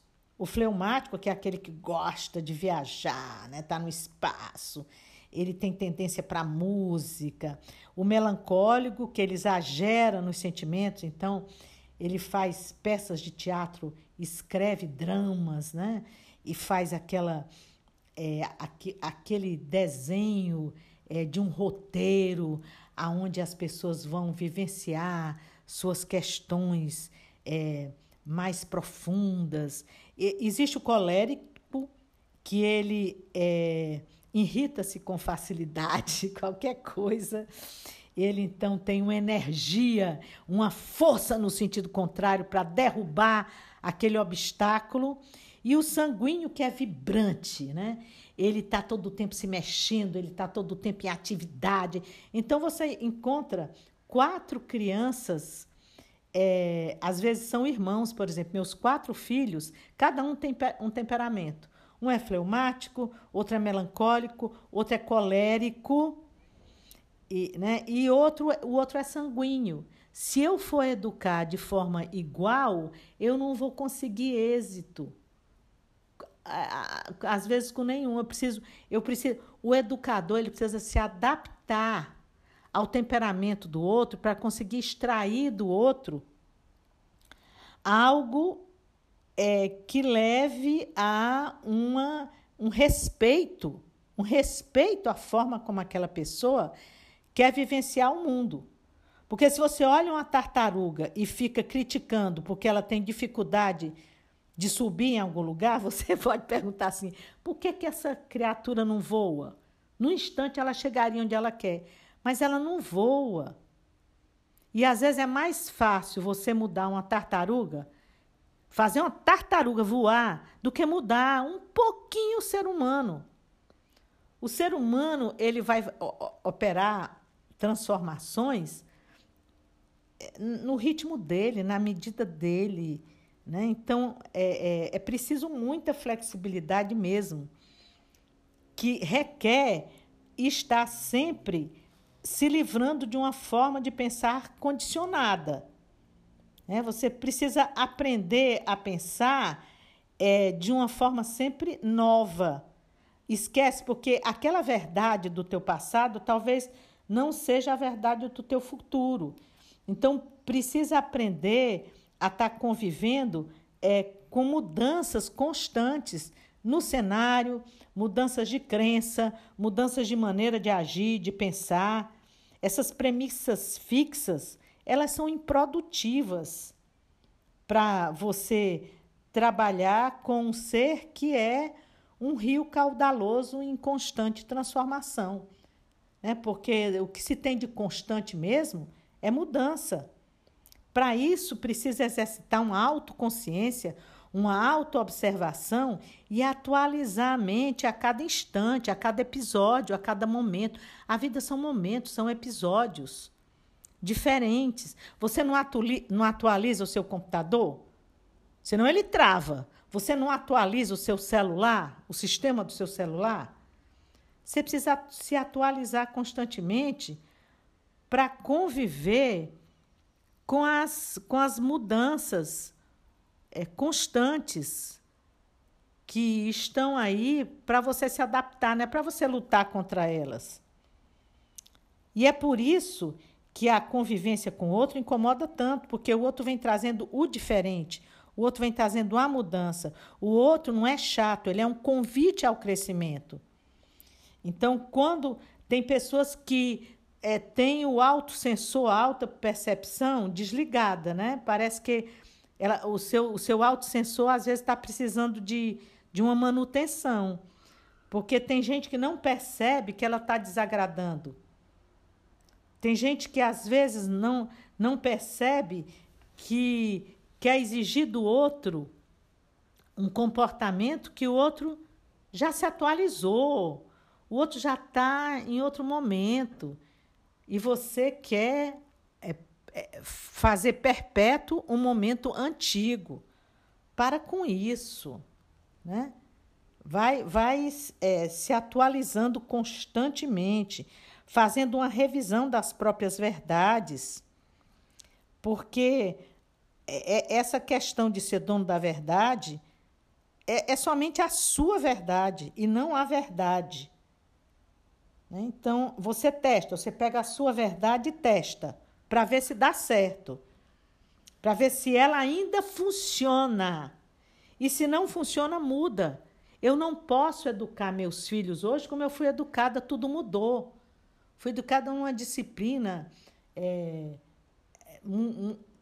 muito fechada, muito é, sem questionar, né? Obedece e pronto, não questiona. Meus filhos não, por que eu vou fazer isso? É, a, a verdade que a senhora traz não é mais a minha verdade. E o jovem hoje é, questiona os nossos filhos, são exemplos maravilhosos de como a gente está precisando se atualizar e mudar né? É, ser cientista da própria vida, fazendo hipóteses, hipóteses diferentes, hipóteses da, de uma realidade diferente, de uma educação diferente, e testar isso no, no dia a dia, no laboratório da vida. A gente devia é, é, fazer isso constantemente. A gente tem uma concepção se aplica no laboratório da vida com as pessoas para saber se você precisa ajustar essa concepção ou não. E se é preciso ajustar, é porque existe algo que ainda não foi concebido e você pode conceber. Mas quando você conceber, melhora a relação. Hoje, a relação que eu tenho com meus filhos não é mais que eu estou educando, eles estão me educando. Eles estão num novo momento e me apresentando novas maneiras de ser que eram totalmente diferentes da maneira de ser como os meus pais me educaram. Então você vai lá, reflete, é, aprende esse novo momento, traz o aprendizado para dentro de si e diz como é que eu posso usar esse aprendizado para melhorar. Mas fica tranquilo, porque o aprendizado do dia seguinte ou do momento seguinte já vai ser outro e você vai precisar se adequar novamente. Por isso é que é tão importante para que a gente aprenda a conviver bem, ter a flexibilidade de estar reformulando o nosso processo de melhoria contínua. Para isso é preciso ter autoconsciência, observar a si mesmo. Ao invés de gastar toda nossa observação vendo os defeitos dos outros, né? Que aí nós somos mestres. Ou então vendo as vitrines do shopping, aquilo que você não precisa para viver, mas acha que precisa, e vendo os programas de TV que, se não forem bem selecionados, você vai ver baboseira. Né? Então, é preciso estar constantemente tendo essa autoconsciência do que eu estou vendo, do que, eh, onde eu estou focando, se realmente está trazendo para mim algo que vai me tornar um ser humano melhor. E aí aprender a, dia, a dialogar com perguntas: será que isso está me fazendo melhor? Será que isso é bom para a minha vida na prática? E testar, aprender pelas diferenças. Porque é, é o ideal é, é, conhecer mesmo novas culturas. Né? É, é porque essa convivência com o diferente é que vai fazer com que a gente se pergunte: como será isso se eu aplicar isso na minha vida? E, e, e ninguém, ninguém nos imita, é, e sim nos complementa, nos acrescenta. É, todos estamos aí para aprender uns com os outros, né? E essa harmonia das diferenças é que produz beleza. Se você escuta uma música que é todo o tempo uma nota só, não, não tem graça, não tem que aguente. É, é, o bom é produzir sons diferentes que se harmonizam entre si e formam uma melodia que, eles, que você se emociona. Então, é, é, esse, esses problemas de convivência é muita falta de flexibilidade, de lidar com a diversidade, porque é, a, é, é essa diversidade é, combinada inteligentemente que traz beleza. A beleza nasce dessa combinação dos diferentes sons, diferentes cores, diferentes emoções diferentes formas de, de, de ver, de se auto-perceber. Então, é, o problema maior da sociedade é que a pessoa não quer lidar com essas diferenças, aí fica todo o tempo igual a todo mundo e se massifica. E aí vira pedra, né? vira, vira um ser é, sem beleza, porque na massificação não há nada belo. E a massificação é frustrante ela gera infelicidade porque não tem é, o, o, o, refazer, o reconstruir, o reviver. É tudo muito, muito igual, é tudo muito, muito maçante. Né? É, é, é, o gostoso é essa harmonia que vem dos diferentes. O gostoso é essa novidade, né? É realmente a gente se aprender, aprender a aprender com cada momento e, e, e abrir os braços para esse momento novo. Essa rigidez, sabe onde é que tem rigidez? No cemitério, está todo mundo rígido. Os vivos, eles são flexíveis. Né? O bebezinho, então, é super flexível, a criança, e parece que a gente vai envelhecendo. Em vez de se tornar mais flexível, se torna mais rígido por falta de exercício do corpo. Você precisa exercitar o corpo a ser flexível e também a mente, com novas ideias, conhecendo pessoas diferentes. Enfim, a vida é isso. São momentos, são episódios que não se repetem. aprenda com cada um e siga em frente, sabendo que você vai encontrar com a surpresa de um novo momento. E aí você vai saber conviver com tudo que aparece, livre de qualquer expectativa. Vá lá. Seja um aventureiro da sua própria vida.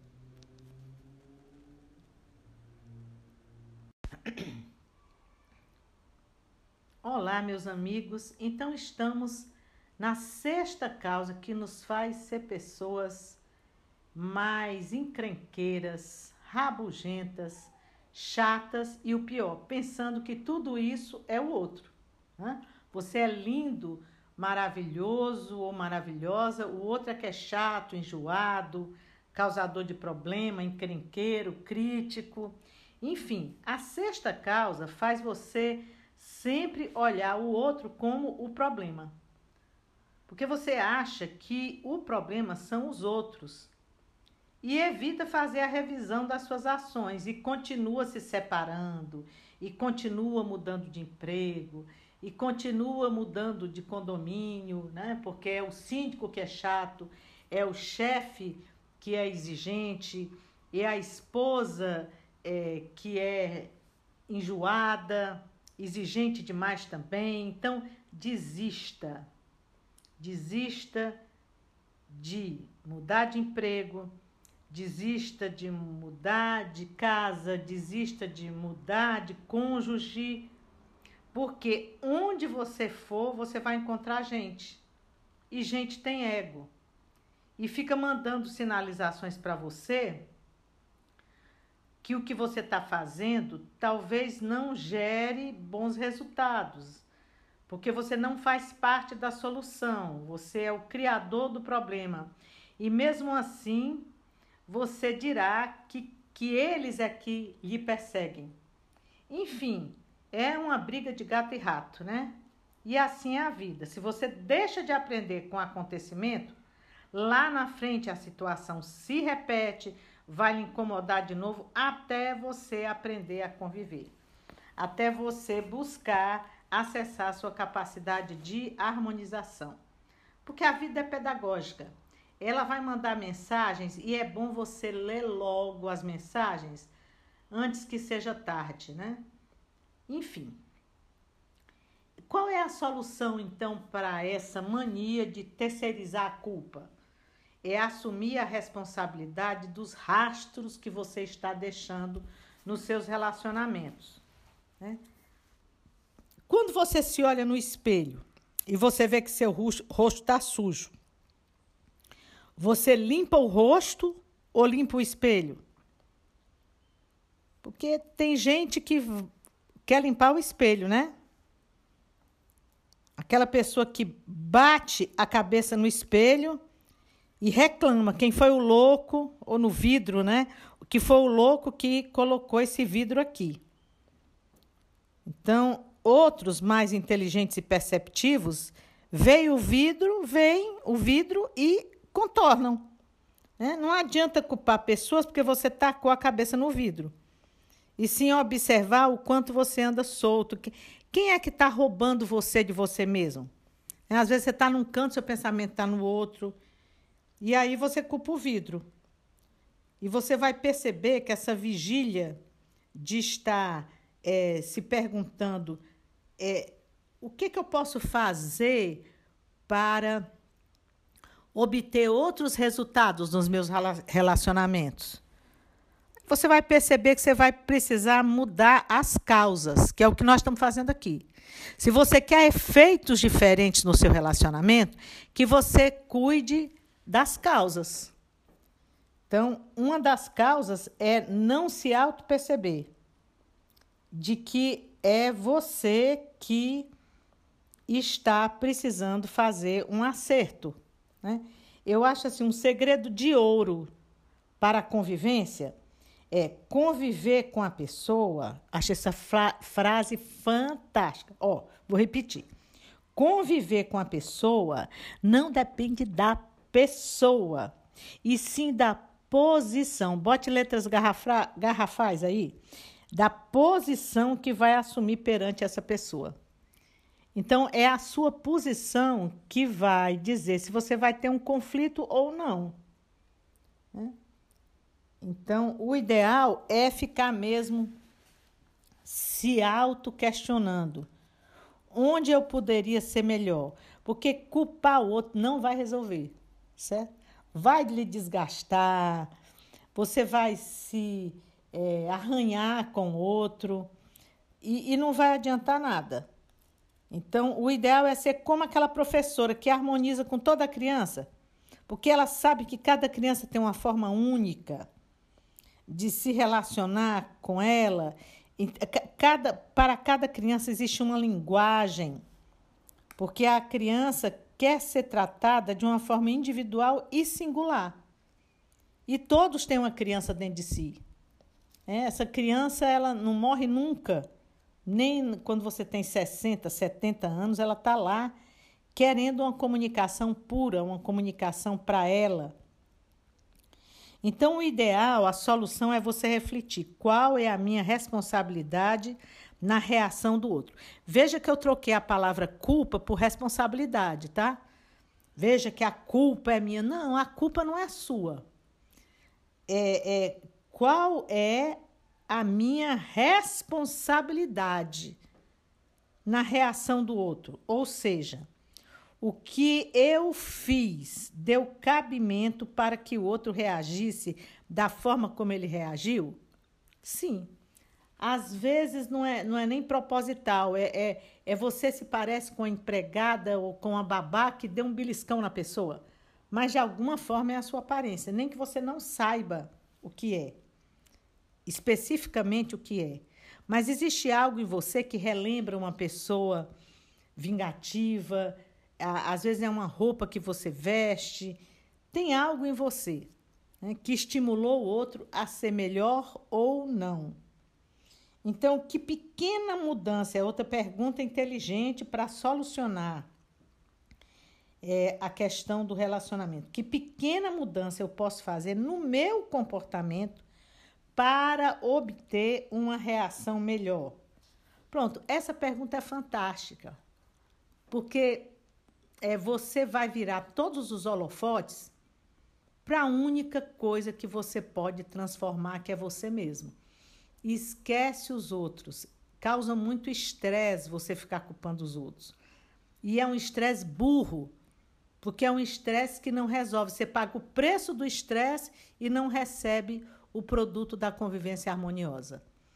Então, para com isso, isso é improdutivo, isso é irracional e você precisa, nesse momento, ter atitudes inteligentes que levam você para se harmonizar primeiro com você mesmo e depois com as pessoas. Então, se você pergunta que pequena mudança eu posso fazer no meu comportamento para obter a reação que eu desejo, você vai começar a fazer um ajuste no seu posicionamento diante do outro. E você vai ser um expert em relações humanas. E hoje isso é a coisa mais importante que tem. As empresas hoje, elas estão percebendo que não devem mais contratar por um currículo. Porque você pode ter 10 cursos, doutorado, pós-doutor e não saber agir com o colega do lado é muito melhor você ter esse, essa capacidade relacional de é, ter uma postura específica e harmoniosa para cada pessoa do que você ter um diploma de doutorado, tá certo? Hoje as empresas estão procurando quem é, consiga é, criar teias humanas, né? E você só vai conseguir isso através da linha da convivência, que é viver com, que é viver junto.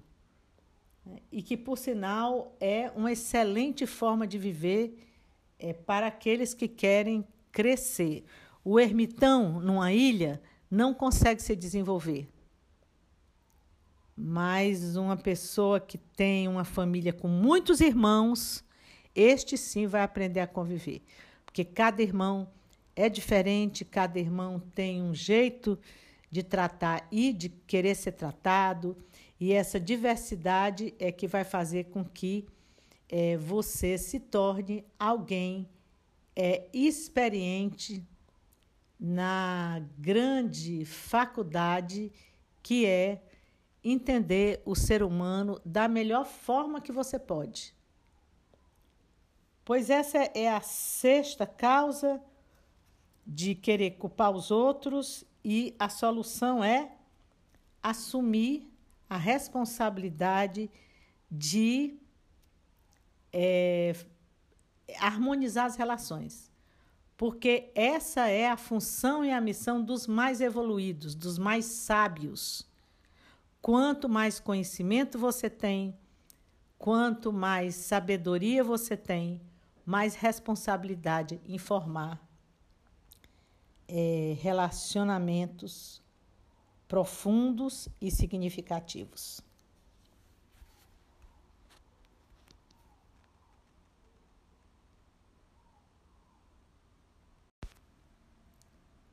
Pronto. Quando você já fez uma análise das causas, é mais fácil você se posicionar de como deve se comportar daqui por diante para eliminar essas causas.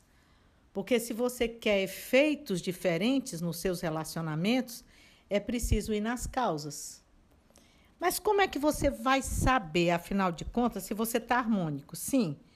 Vamos lá. E agora, como é que eu vou medir se eu conseguir realmente atuar nas causas para conseguir relacionamentos harmônicos e conviver bem com as pessoas? A resposta é simples. Muito simples. Quando o outro não lhe incomodar mais. Quando você se sente incomodado com alguém, isso significa que ele tem algum comportamento que você não conseguiu harmonizar dentro de você. Então, quando você se sente incomodado, é uma sinalização de que você precisa trabalhar dentro de você a aceitação daquele comportamento. Vamos aqui dar o exemplo, porque no exemplo é, fica mais compreensível. Vamos supor é, que você se incomode com alguém que é, vamos ver aqui, prolixo, tá? Então, isso, inclusive, pode ser inconsciente. Então, se incomodou, é preciso rever até que ponto também você tem prolixidade e necessita trabalhar o seu poder de síntese, tá certo? Então, é, o, o que é o incômodo? É proveniente de um comportamento inadequado que você está vendo no outro mas ainda não tem domínio em você. Né? Algumas coisas acontecem nos relacionamentos da gente é, que são exatamente para é, mostrar o quanto a gente precisa fazer ajustes né, né no, nos nossos posicionamentos. Então, é, Jean Paul Sartre tinha uma frase que dizia assim: o inferno são os outros.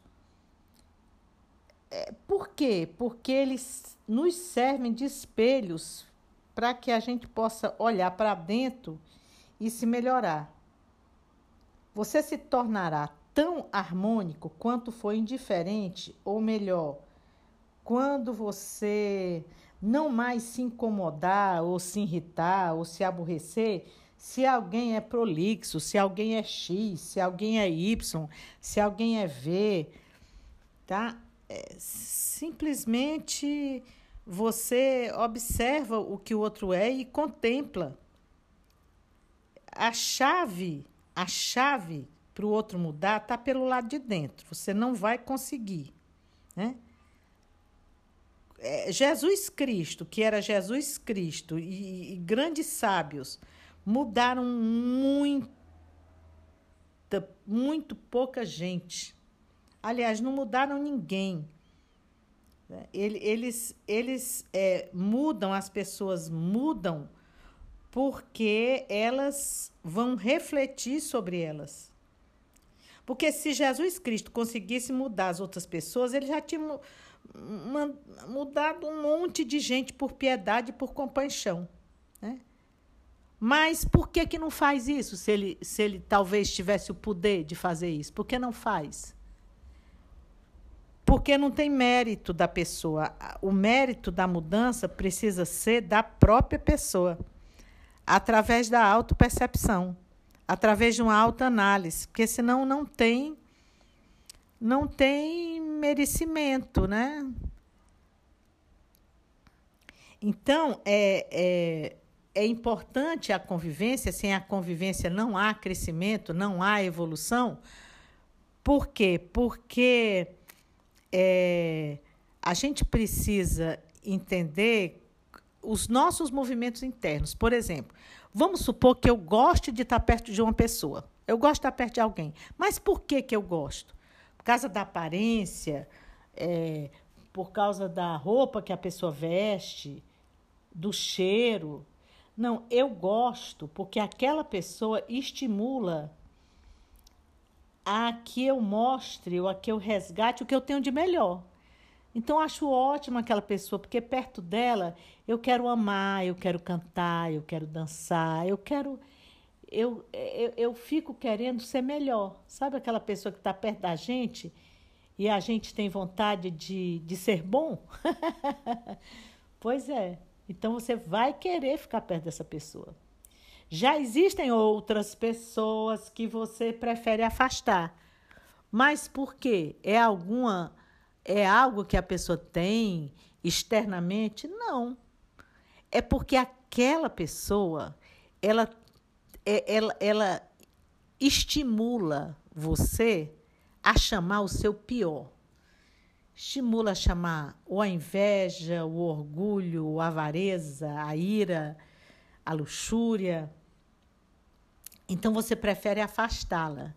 Ao invés de você tomar consciência disso e trabalhar dentro de você, vamos afastar essa pessoa. Né?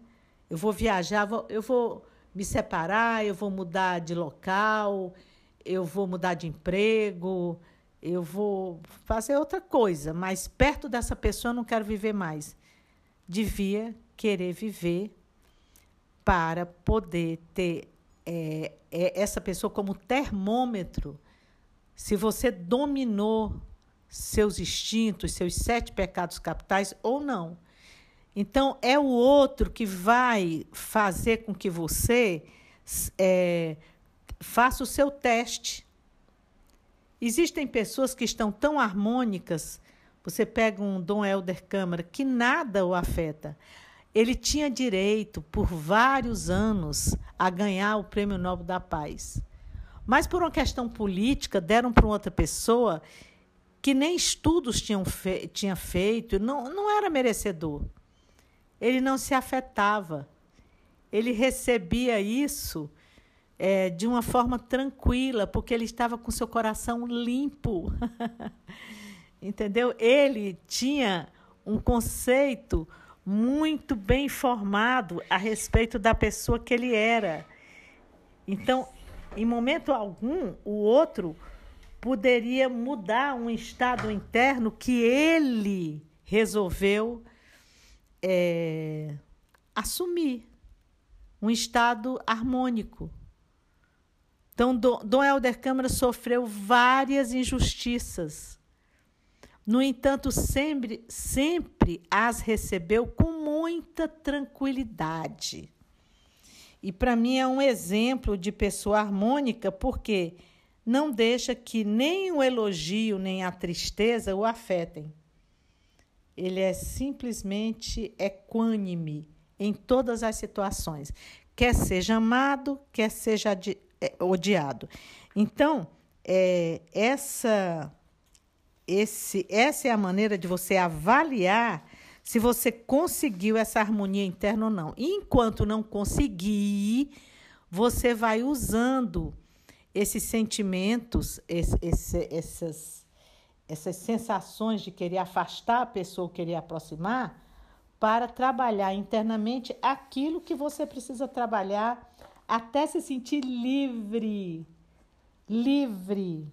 Você não é mais para se sentir bem, você não precisa se afastar de ninguém, excluir ninguém. Olha que maravilha. Para se sentir mal, você não, não, tem quem faça você se sentir mal. Você é imune, porque você é que manda dentro de você, você é o dono de você mesmo. Então, não há ninguém que lhe desestruture. Você tem as rédeas né, do seu estado emocional. Você que de decide, você é o dono de você mesmo. Isso é a verdadeira liberdade. Não é isso? Quando você se sente bem, independente dos elogios, quando você se sente bem, independente das críticas.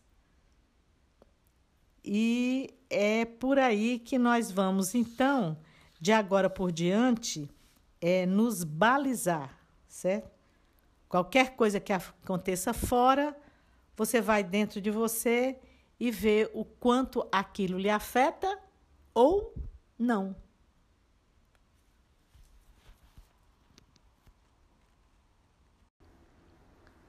Olá, meus amigos, vamos continuar nesse caminho, nessa rota de buscar dentro de nós e fora uma boa convivência.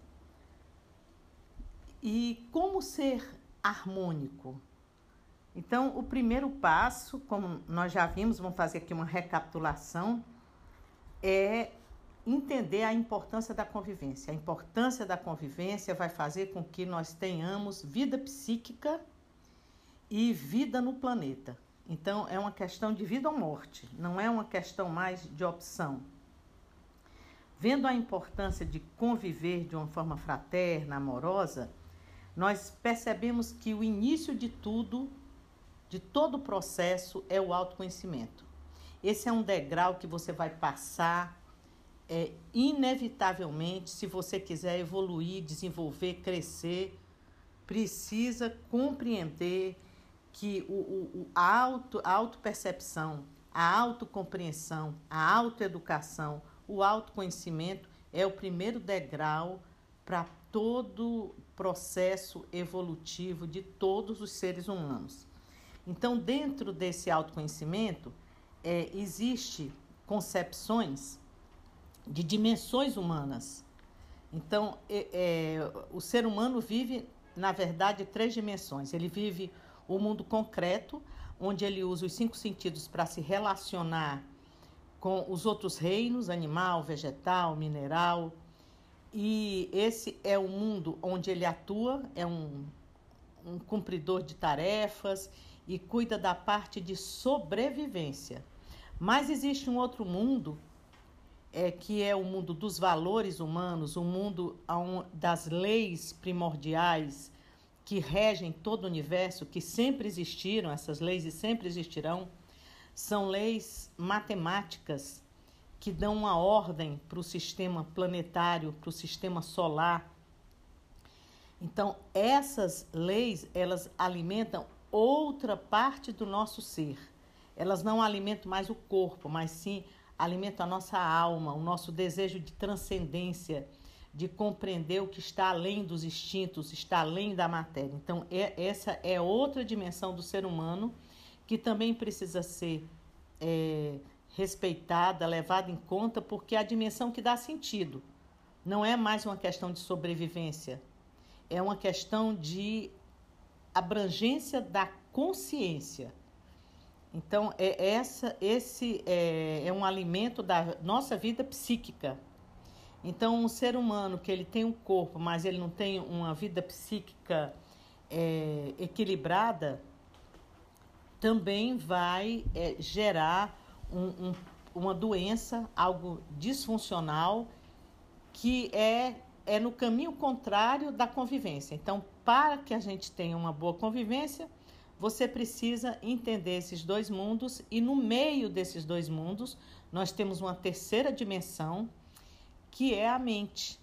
É, a mente é, é, é esse, esse conjunto de pensamentos que geram dentro de nós sentimentos e que tem a função, a missão de fazer uma ponte entre o mundo é, que alguns chamam de espiritual, o mundo dos valores, o mundo das leis, dos princípios fundamentais e o mundo material, é, o mundo concreto, né, para que a gente possa aplicar, fazer uma ponte entre essa, essas duas dimensões e aplicar as leis celestiais aqui é, na Terra, né, no, no, nosso, no nosso mundinho. Então, é, aí o homem adquire um equilíbrio perfeito que, vai, que é uma condição básica para que ele é, tenha então algo chamado é, convivência pacífica internamente e será um ser humano também que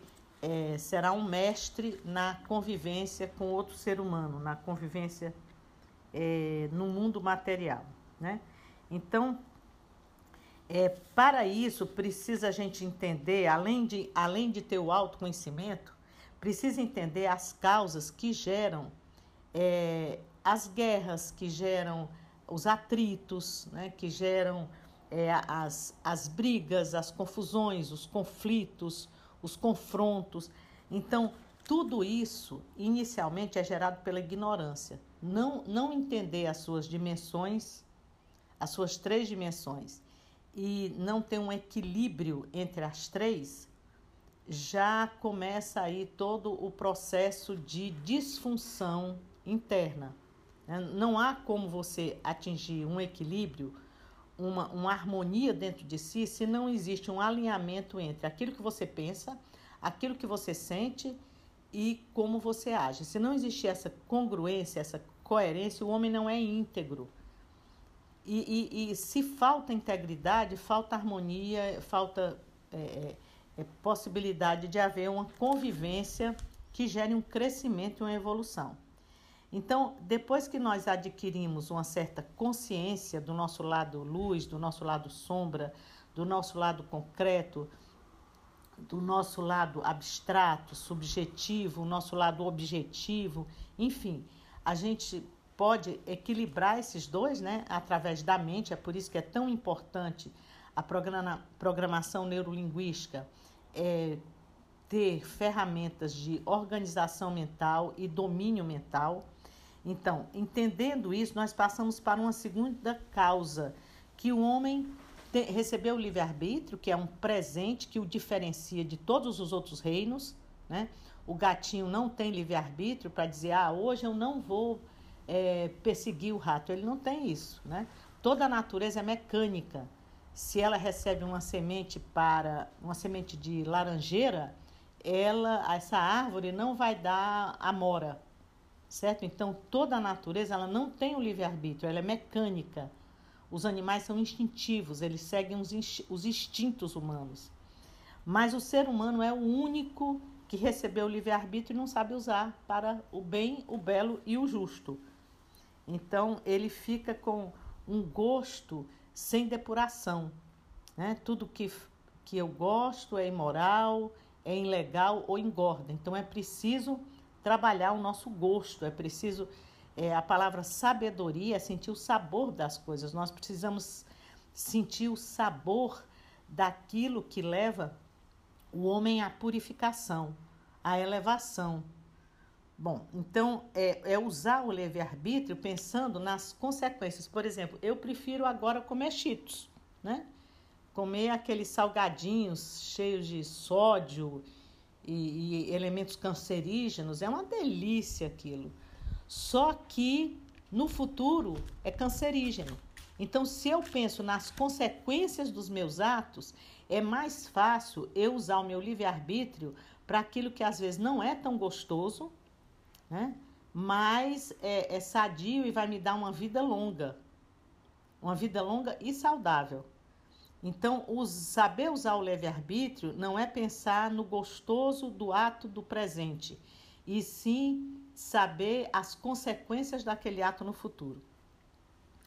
A outra causa que faz com que a gente não adquira essa convivência é, pacífica dentro de nós e fora de nós é a falta de assertividade. Então, nós estamos dando muita atenção ao que não dá certo, ao ruim, ao problema, ao invés de trabalhar o que vem dando certo, o que é, é, é solução.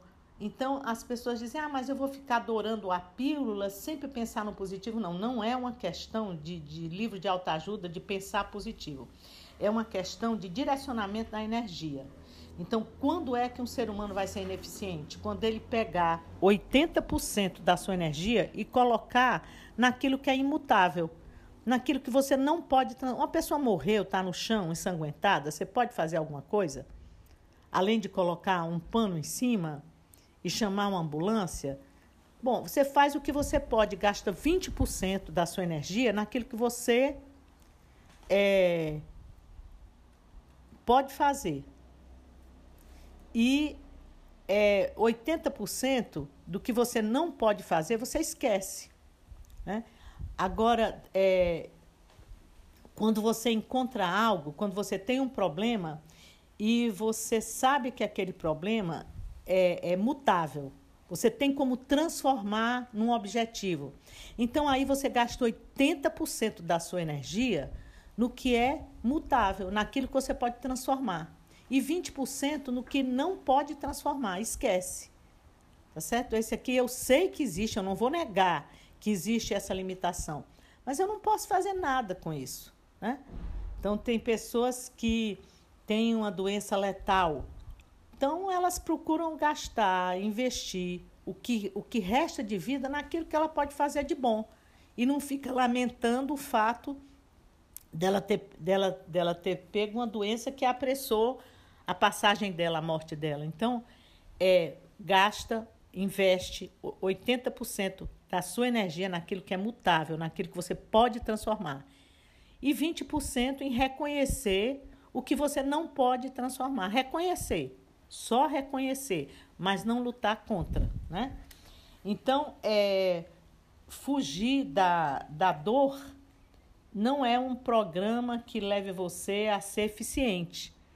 Então, o grande lance é você buscar a satisfação, buscar o prazer, buscar o que pode ser transformado.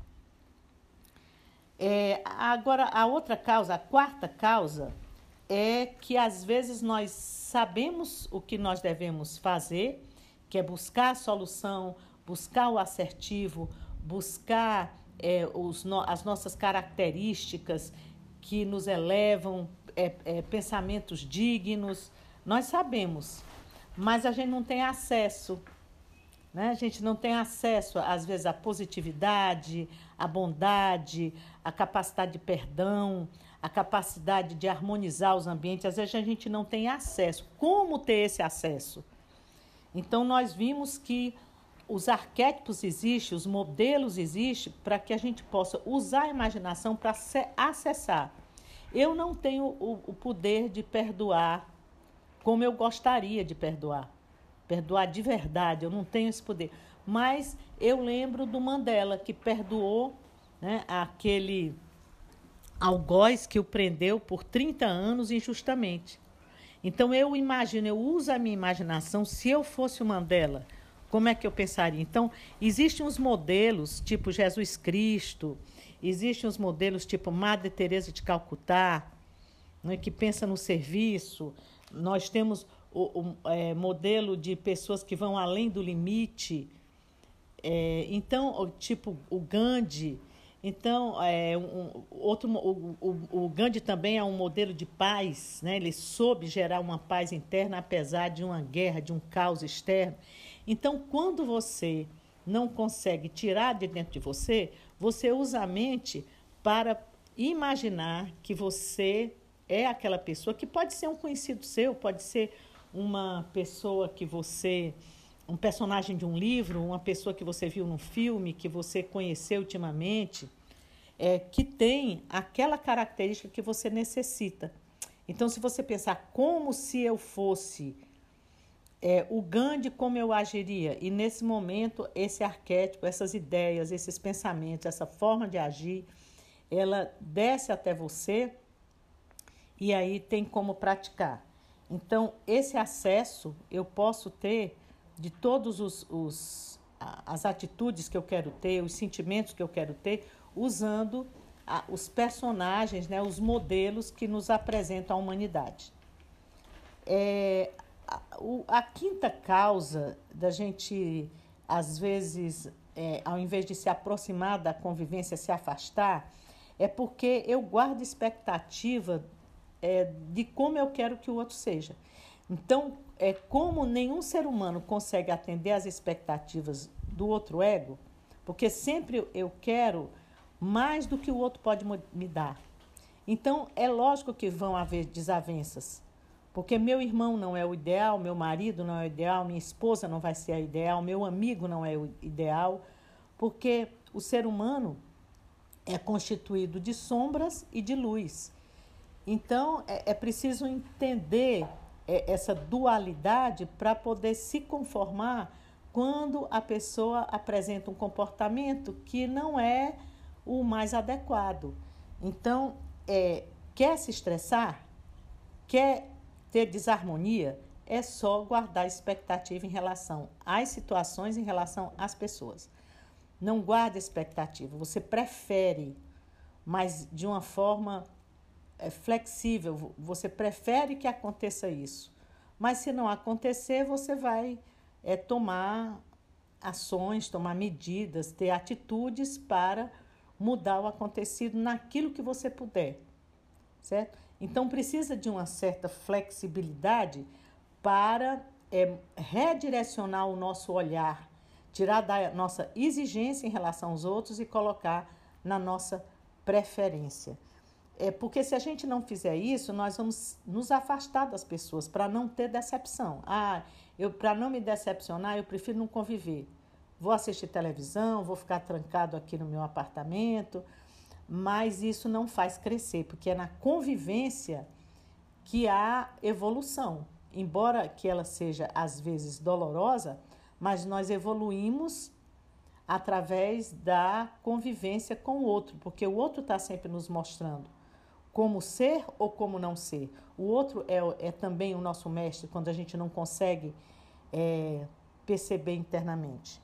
Então, o ideal para a gente se adaptar ao, ao outro e às situações é ter flexibilidade, que é aprender a refletir né, sobre é, novas, novos olhares, novas leituras aprender a dialogar com as diferenças, aprender a perguntar. Para você ser flexível, você precisa fazer perguntas inteligentes. Sim, isso que eu imaginava não foi o, o, a, o que aconteceu. É, o que, que eu posso fazer de melhor? O que, que eu posso fazer para melhorar um pouco a situação? É, o que, que essa situação está querendo me ensinar? Então, quando eu, eu faço perguntas inteligentes, é mais fácil eu adquirir autoconsciência e é mais fácil eu rever os meus processos internos, as minhas atitudes, os meus sentimentos e me adaptar. Né? Os seres humanos adaptáveis, eles são mais saudáveis, eles são mais positivos. Né? E Darwin prova que, que os animais que não se adaptaram ao, ao ambiente desapareceram. Então, quanto mais nós tivermos essa capacidade de nos adaptar, mais nós iremos viver com qualidade de vida. Então, é, a sexta causa de por que, que a convivência é algo tão é, necessário e ao mesmo tempo tão desafiador é a questão de culpar os outros, né? Então, tudo que acontece comigo é culpa dos meus ancestrais, é culpa da política, é culpa do síndico, é culpa do marido, é culpa da sogra, da esposa, dos filhos. Então, nós somos mestres em terceirizar a culpa. E eu colocaria aqui uma palavrinha, tiraria a culpa, que eu acho muito pesada, muito paralisante, e colocaria então responsabilidade. Nós temos, de alguma forma, responsabilidade com o que nos acontece. Então, é, onde eu, eu dei cabimento para determinada pessoa se afastar de mim. E aí é, há uma possibilidade de aprendizado com a situação de afastamento.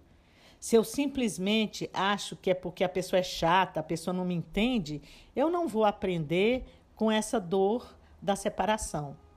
Então, ao invés de culpar os outros, se responsabilizar por alguma coisa que você fez 0,0,01 que você fez para gerar o afastamento daquela pessoa. Né? E isso vai trazer um aprendizado para a próxima relação. Se aquela relação é página virada, é, você já, já passou aquele capítulo, mas os próximos capítulos da sua vida, você já pode acumular esse aprendizado. Né? Porque é, culpar os outros não vai lhe trazer solução, não vai lhe trazer evolução, não vai lhe trazer é, nenhum benefício, muito pelo contrário. Então, nós estamos aqui vendo como ser uma pessoa harmônica. É tomar consciência, né? é preciso. É, a primeira coisa a fazer é preciso constatar o que precisa ser curado. É a minha arrogância? É a minha avareza? É a raiva? E domesticar não é eliminar, não é excluir. Você não vai poder excluir, mas você vai poder é, domesticar, você vai poder dominar, transformando a arrogância em assertividade. Você pode transformar a avareza em, em economia, pode transformar a raiva em energia de realização, a passionalidade em entusiasmo, é, a teimosia em determinação. Então, trata de você direcionar para o melhor, de você purificar ao invés de eliminar. E isso fa faz com que você adquira maturidade interna para poder lidar com as outras pessoas, para poder li lidar com a imaturidade das outras pessoas. Então, somente os seres que estão mais evoluídos é que conseguem resolver os conflitos. A responsabilidade é, da paz é daquele ser que tem mais conhecimento, é daquele ser que tem mais é, características virtuosas. Então, é, às, vezes, às vezes até por isso que as pessoas não querem adquirir autoconhecimento nem, nem sabedoria, porque isso dá uma responsabilidade maior. Né? Porque adquirindo maior maturidade, sabe lidar com o outro e aí é responsável por estabelecer o equilíbrio nas relações. Então, tudo isso que nós falamos gera é, em você um compromisso de ser melhor para tornar o mundo melhor.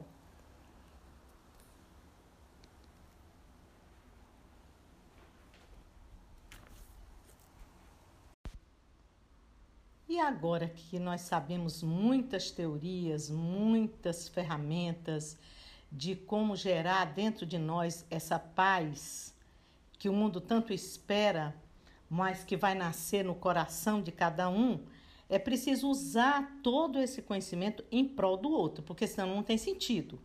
Então, como eu posso ajudar o outro a crescer é, dentro de uma harmonia, dentro de uma paz interna, né?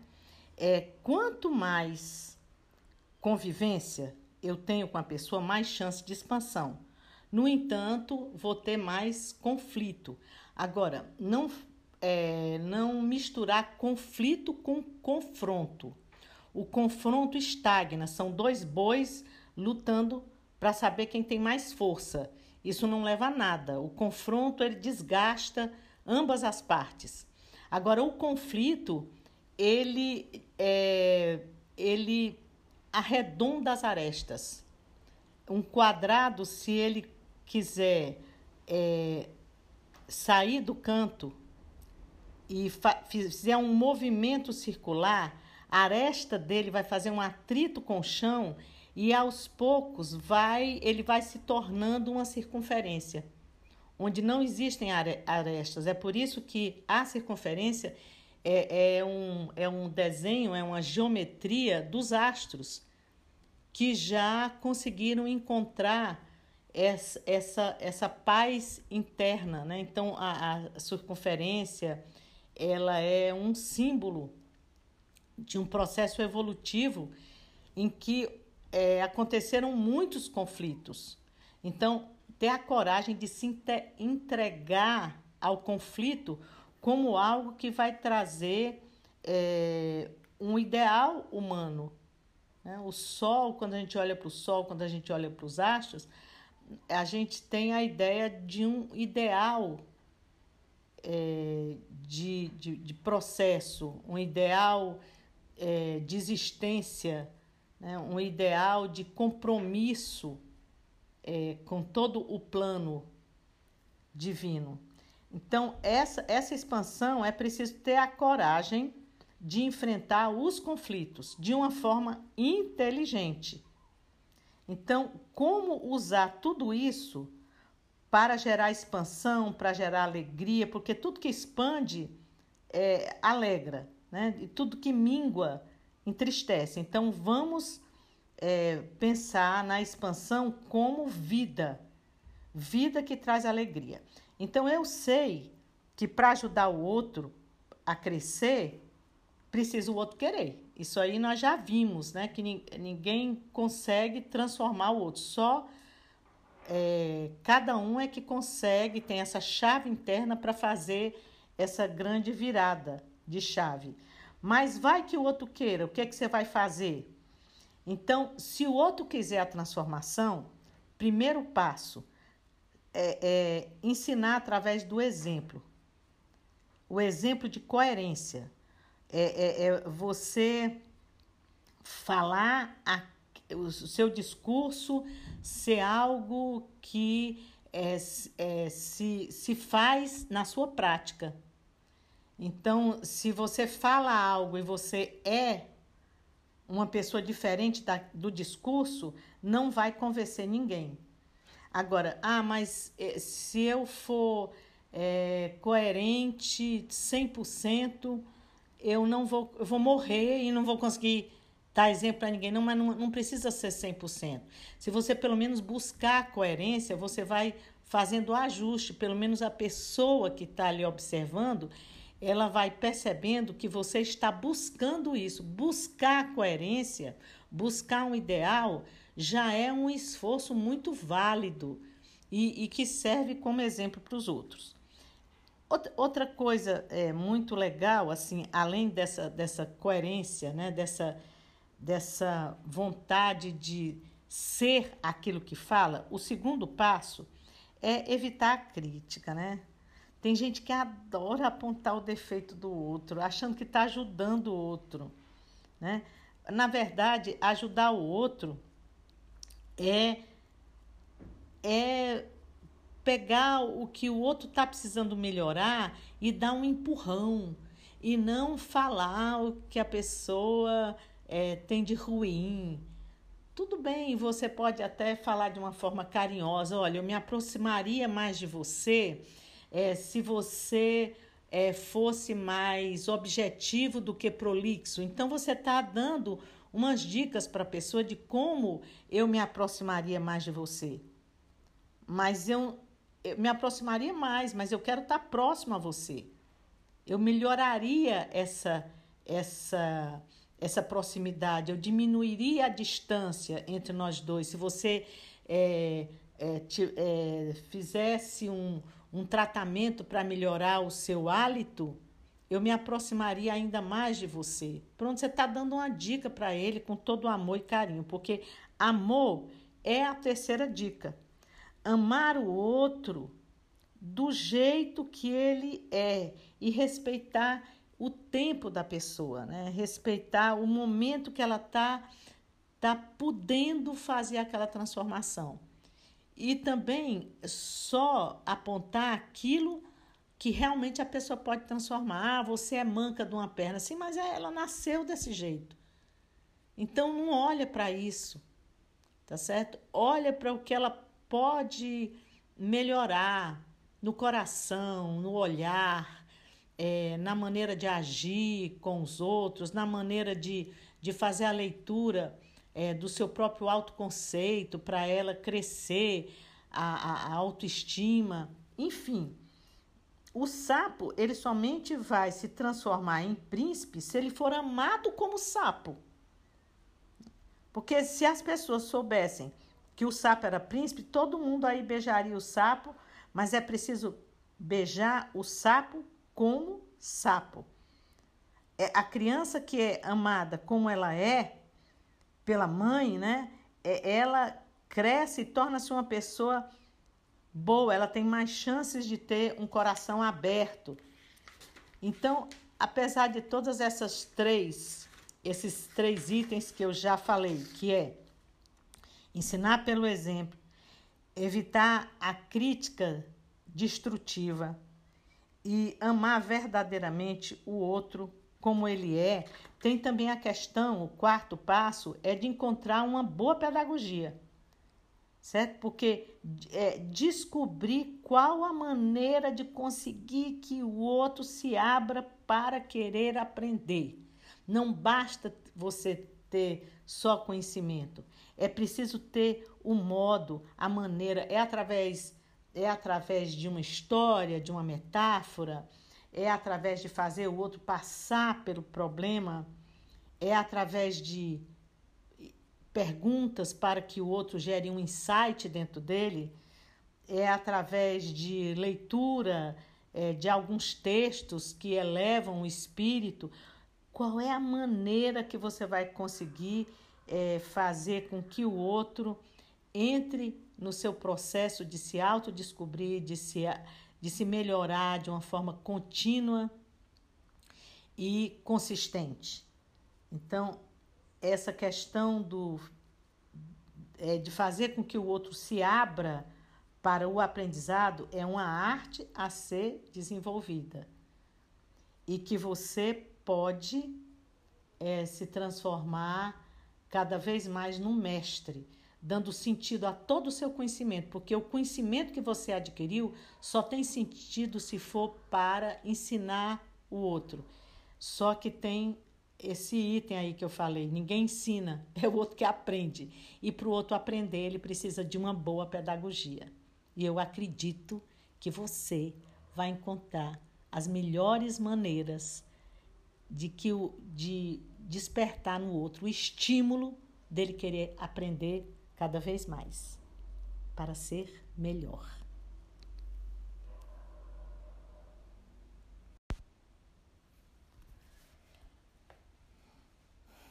Então, meus amigos, dessa, dessa caminhada, a proposta é uma transformação pessoal para haver uma transformação na sociedade. Agir no pequeno para chegar no maior, no grande, e começando então a refletir sobre as nossas próprias vidas. E quando eu estava nessa caminhada, há uns anos atrás, eu resolvi ir para a Índia. Eu achei que se eu fosse numa montanha bem elevada, seria mais fácil para mim perceber algo que eu não estava percebendo no local onde eu morava.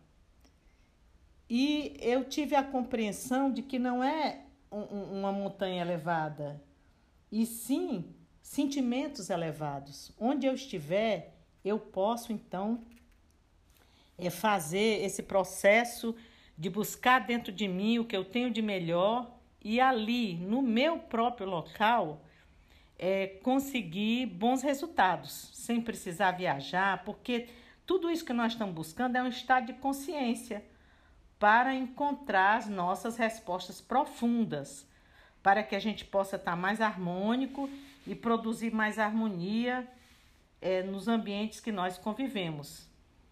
Né? Mas não uma forma fria, é, sem essência, e sim algo quente, algo é, que saia dos protocolos formais, essa mera falsidade, né?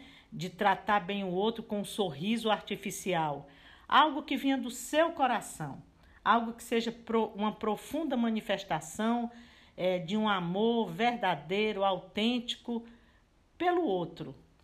Bom, e nessa, quando eu consegui saber que eu ficando quietinha, é, no meu próprio canto e fazendo perguntas inteligentes, eu consegui encontrar grandes respostas.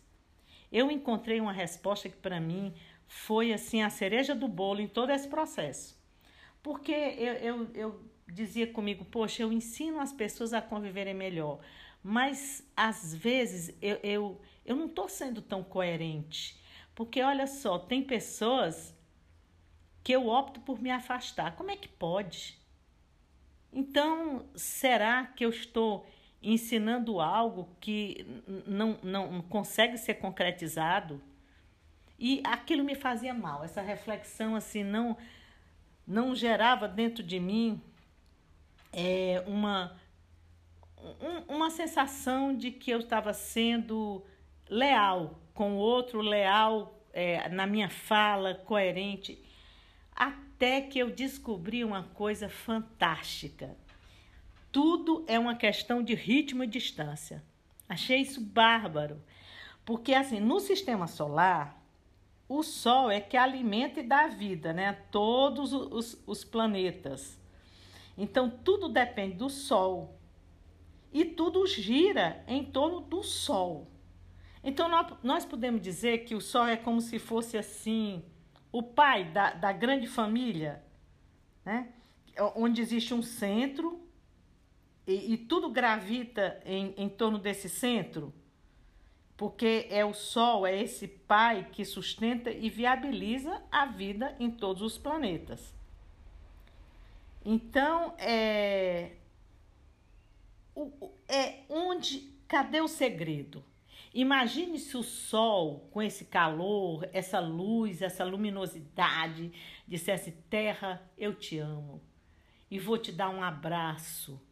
Ela derreteria a Terra. Né?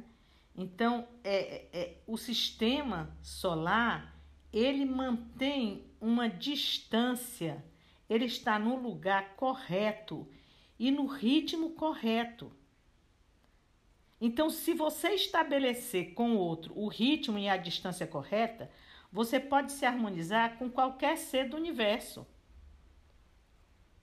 É, então, por exemplo, é, eu não me sentia bem de conviver com a pessoa, às vezes 24 horas por dia, né?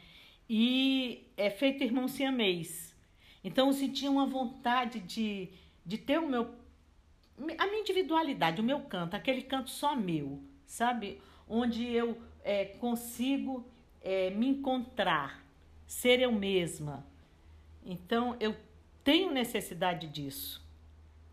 Então, não é uma questão de você conviver o tempo todo e, e, e pertinho demais. É preciso saber qual o distanciamento exato para aquela convivência ser sadia. Então, é, se você fala assim, ah, eu não posso conviver com tal pessoa, então é, eu vou deduzir é, que o meu nível de maturidade requer uma certa distância. Eu deveria ficar um pouquinho mais longe. Dessa pessoa aqui, é, eu, eu, eu, eu posso chegar um pouquinho mais perto e posso visitá-la é, todos os dias. Mas essa pessoa aqui, é, para o meu nível de maturidade, eu preciso encontrar com ela somente uma vez por semana. Certo? Então, existe para cada pessoa é, é, uma distância exata e que isso pode mudar, né? À medida que você vai criando mais maturidade, você vai chegando mais perto, você vai podendo ter uma proximidade maior é, e também ter um ritmo mais intenso. Bom, então essa foi a grande descoberta para que eu não ficasse me censurando para que eu não ficasse achando que eu tinha que conviver com todas as pessoas o tempo inteiro e, e, e bem próximo, bem junto. Então, é uma questão de você saber a medida certa de, da convivência, segundo o seu nível de maturidade, segundo é, o seu é, avanço é, psicológico, né? É, segundo é, a sua capacidade de amar o outro. Então, como nós somos seres que estamos em processo, em evolução, nós não estamos terminados. Então, exigir de nós algo que, que ainda é, nós não chegamos nesse ponto vai deteriorar a nossa autoestima, o, o, conceito que nós temos dentro de nós mesmos, vai ficar depreciativo. Então há que ser feito um respeito e um laboratório. Né? Vamos ver se eu posso me chegar mais perto dessa pessoa.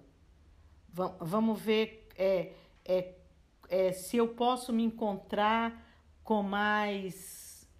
É, com, com, dentro de um menor período. Né? Então, e aí você vai encontrando aquela receita exata, sem excluir a pessoa. O que não pode fazer é excluir a pessoa, é eliminar a pessoa. Ninguém merece ser eliminado da vida de ninguém, porque todos têm uma mensagem para nos dar. Todos, todos estão com uma palavra que só Ele pode trazer para a gente. Porque tem pessoas que estão nos ensinando a como ser e outras pessoas que estão ensinando a como não ser. Então não há que excluir ninguém, apenas estudar qual é a distância correta e o ritmo correto para que a harmonia continue a existir.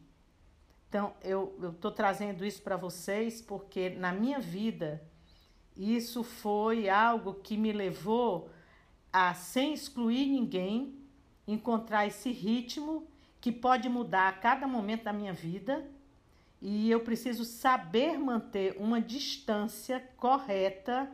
Eu preciso ter um espaço entre o outro e a minha individualidade que gere um benefício para ambos, porque às vezes a pessoa também não tem estrutura emocional para conviver com você o tempo inteiro. Então, tudo no universo funciona assim. Você vai procurando com a sua inteligência e criatividade a distância e um ritmo onde as coisas se harmonizam. Tudo no universo é, para que continue a funcionar de uma forma inteligente, é preciso entender é, que com cada ser humano você vai ter uma distância diferente, uma proximidade diferente.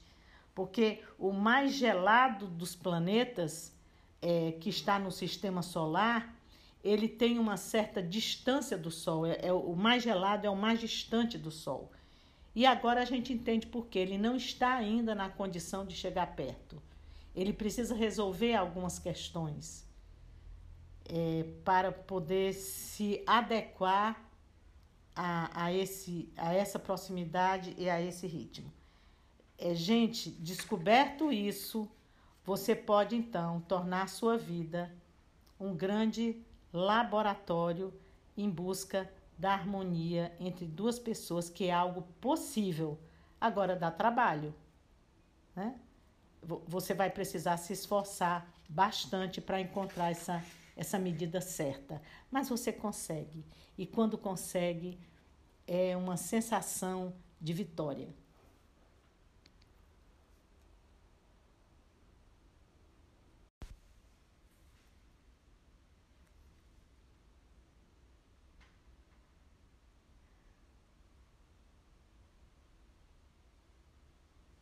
Todos esses conceitos precisam ser treinados, exercitados, colocado em prática, senão fica só mesmo como uma elucubração do pensamento e daí.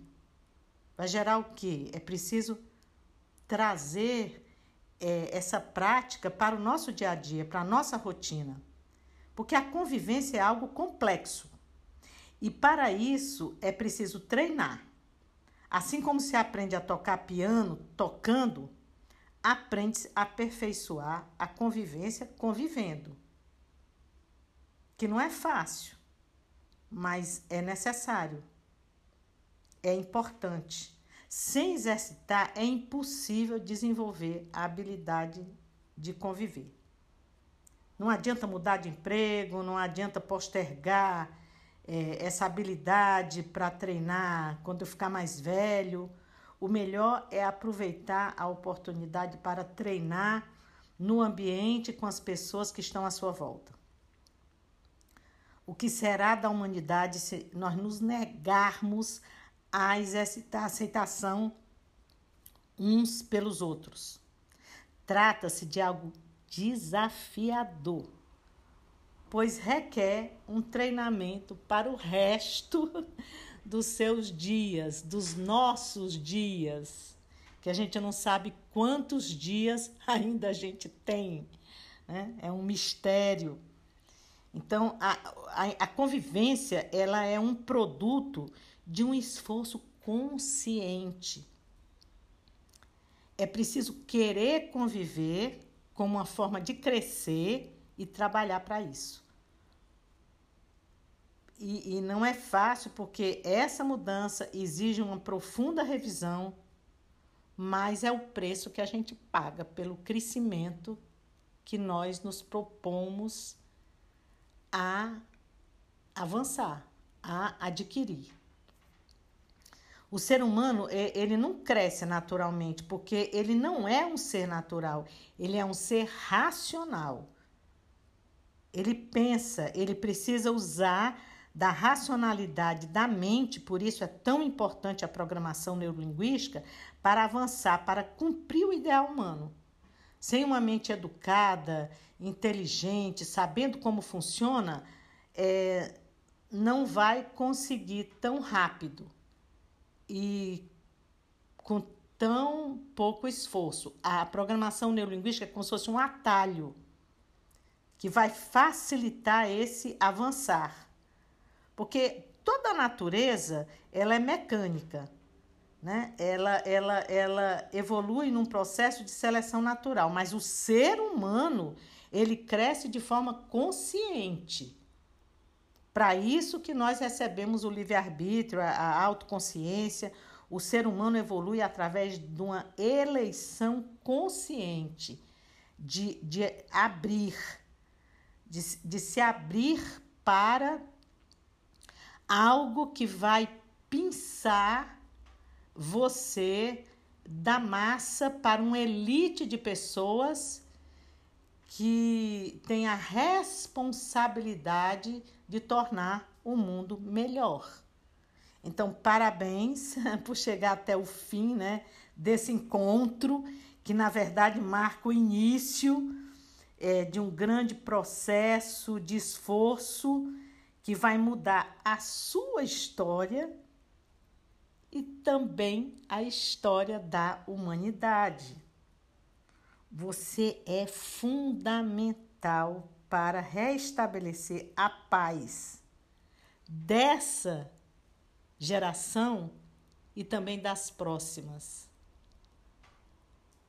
Parabéns pelas escolhas que você tem feito de chegar até aqui, porque isso é uma alavanca que impulsiona você para o futuro de uma forma correta, de uma forma onde você vai ter um lugar na história da humanidade.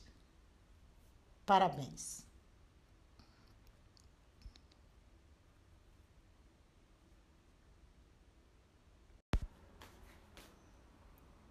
Você é o ancestral do futuro.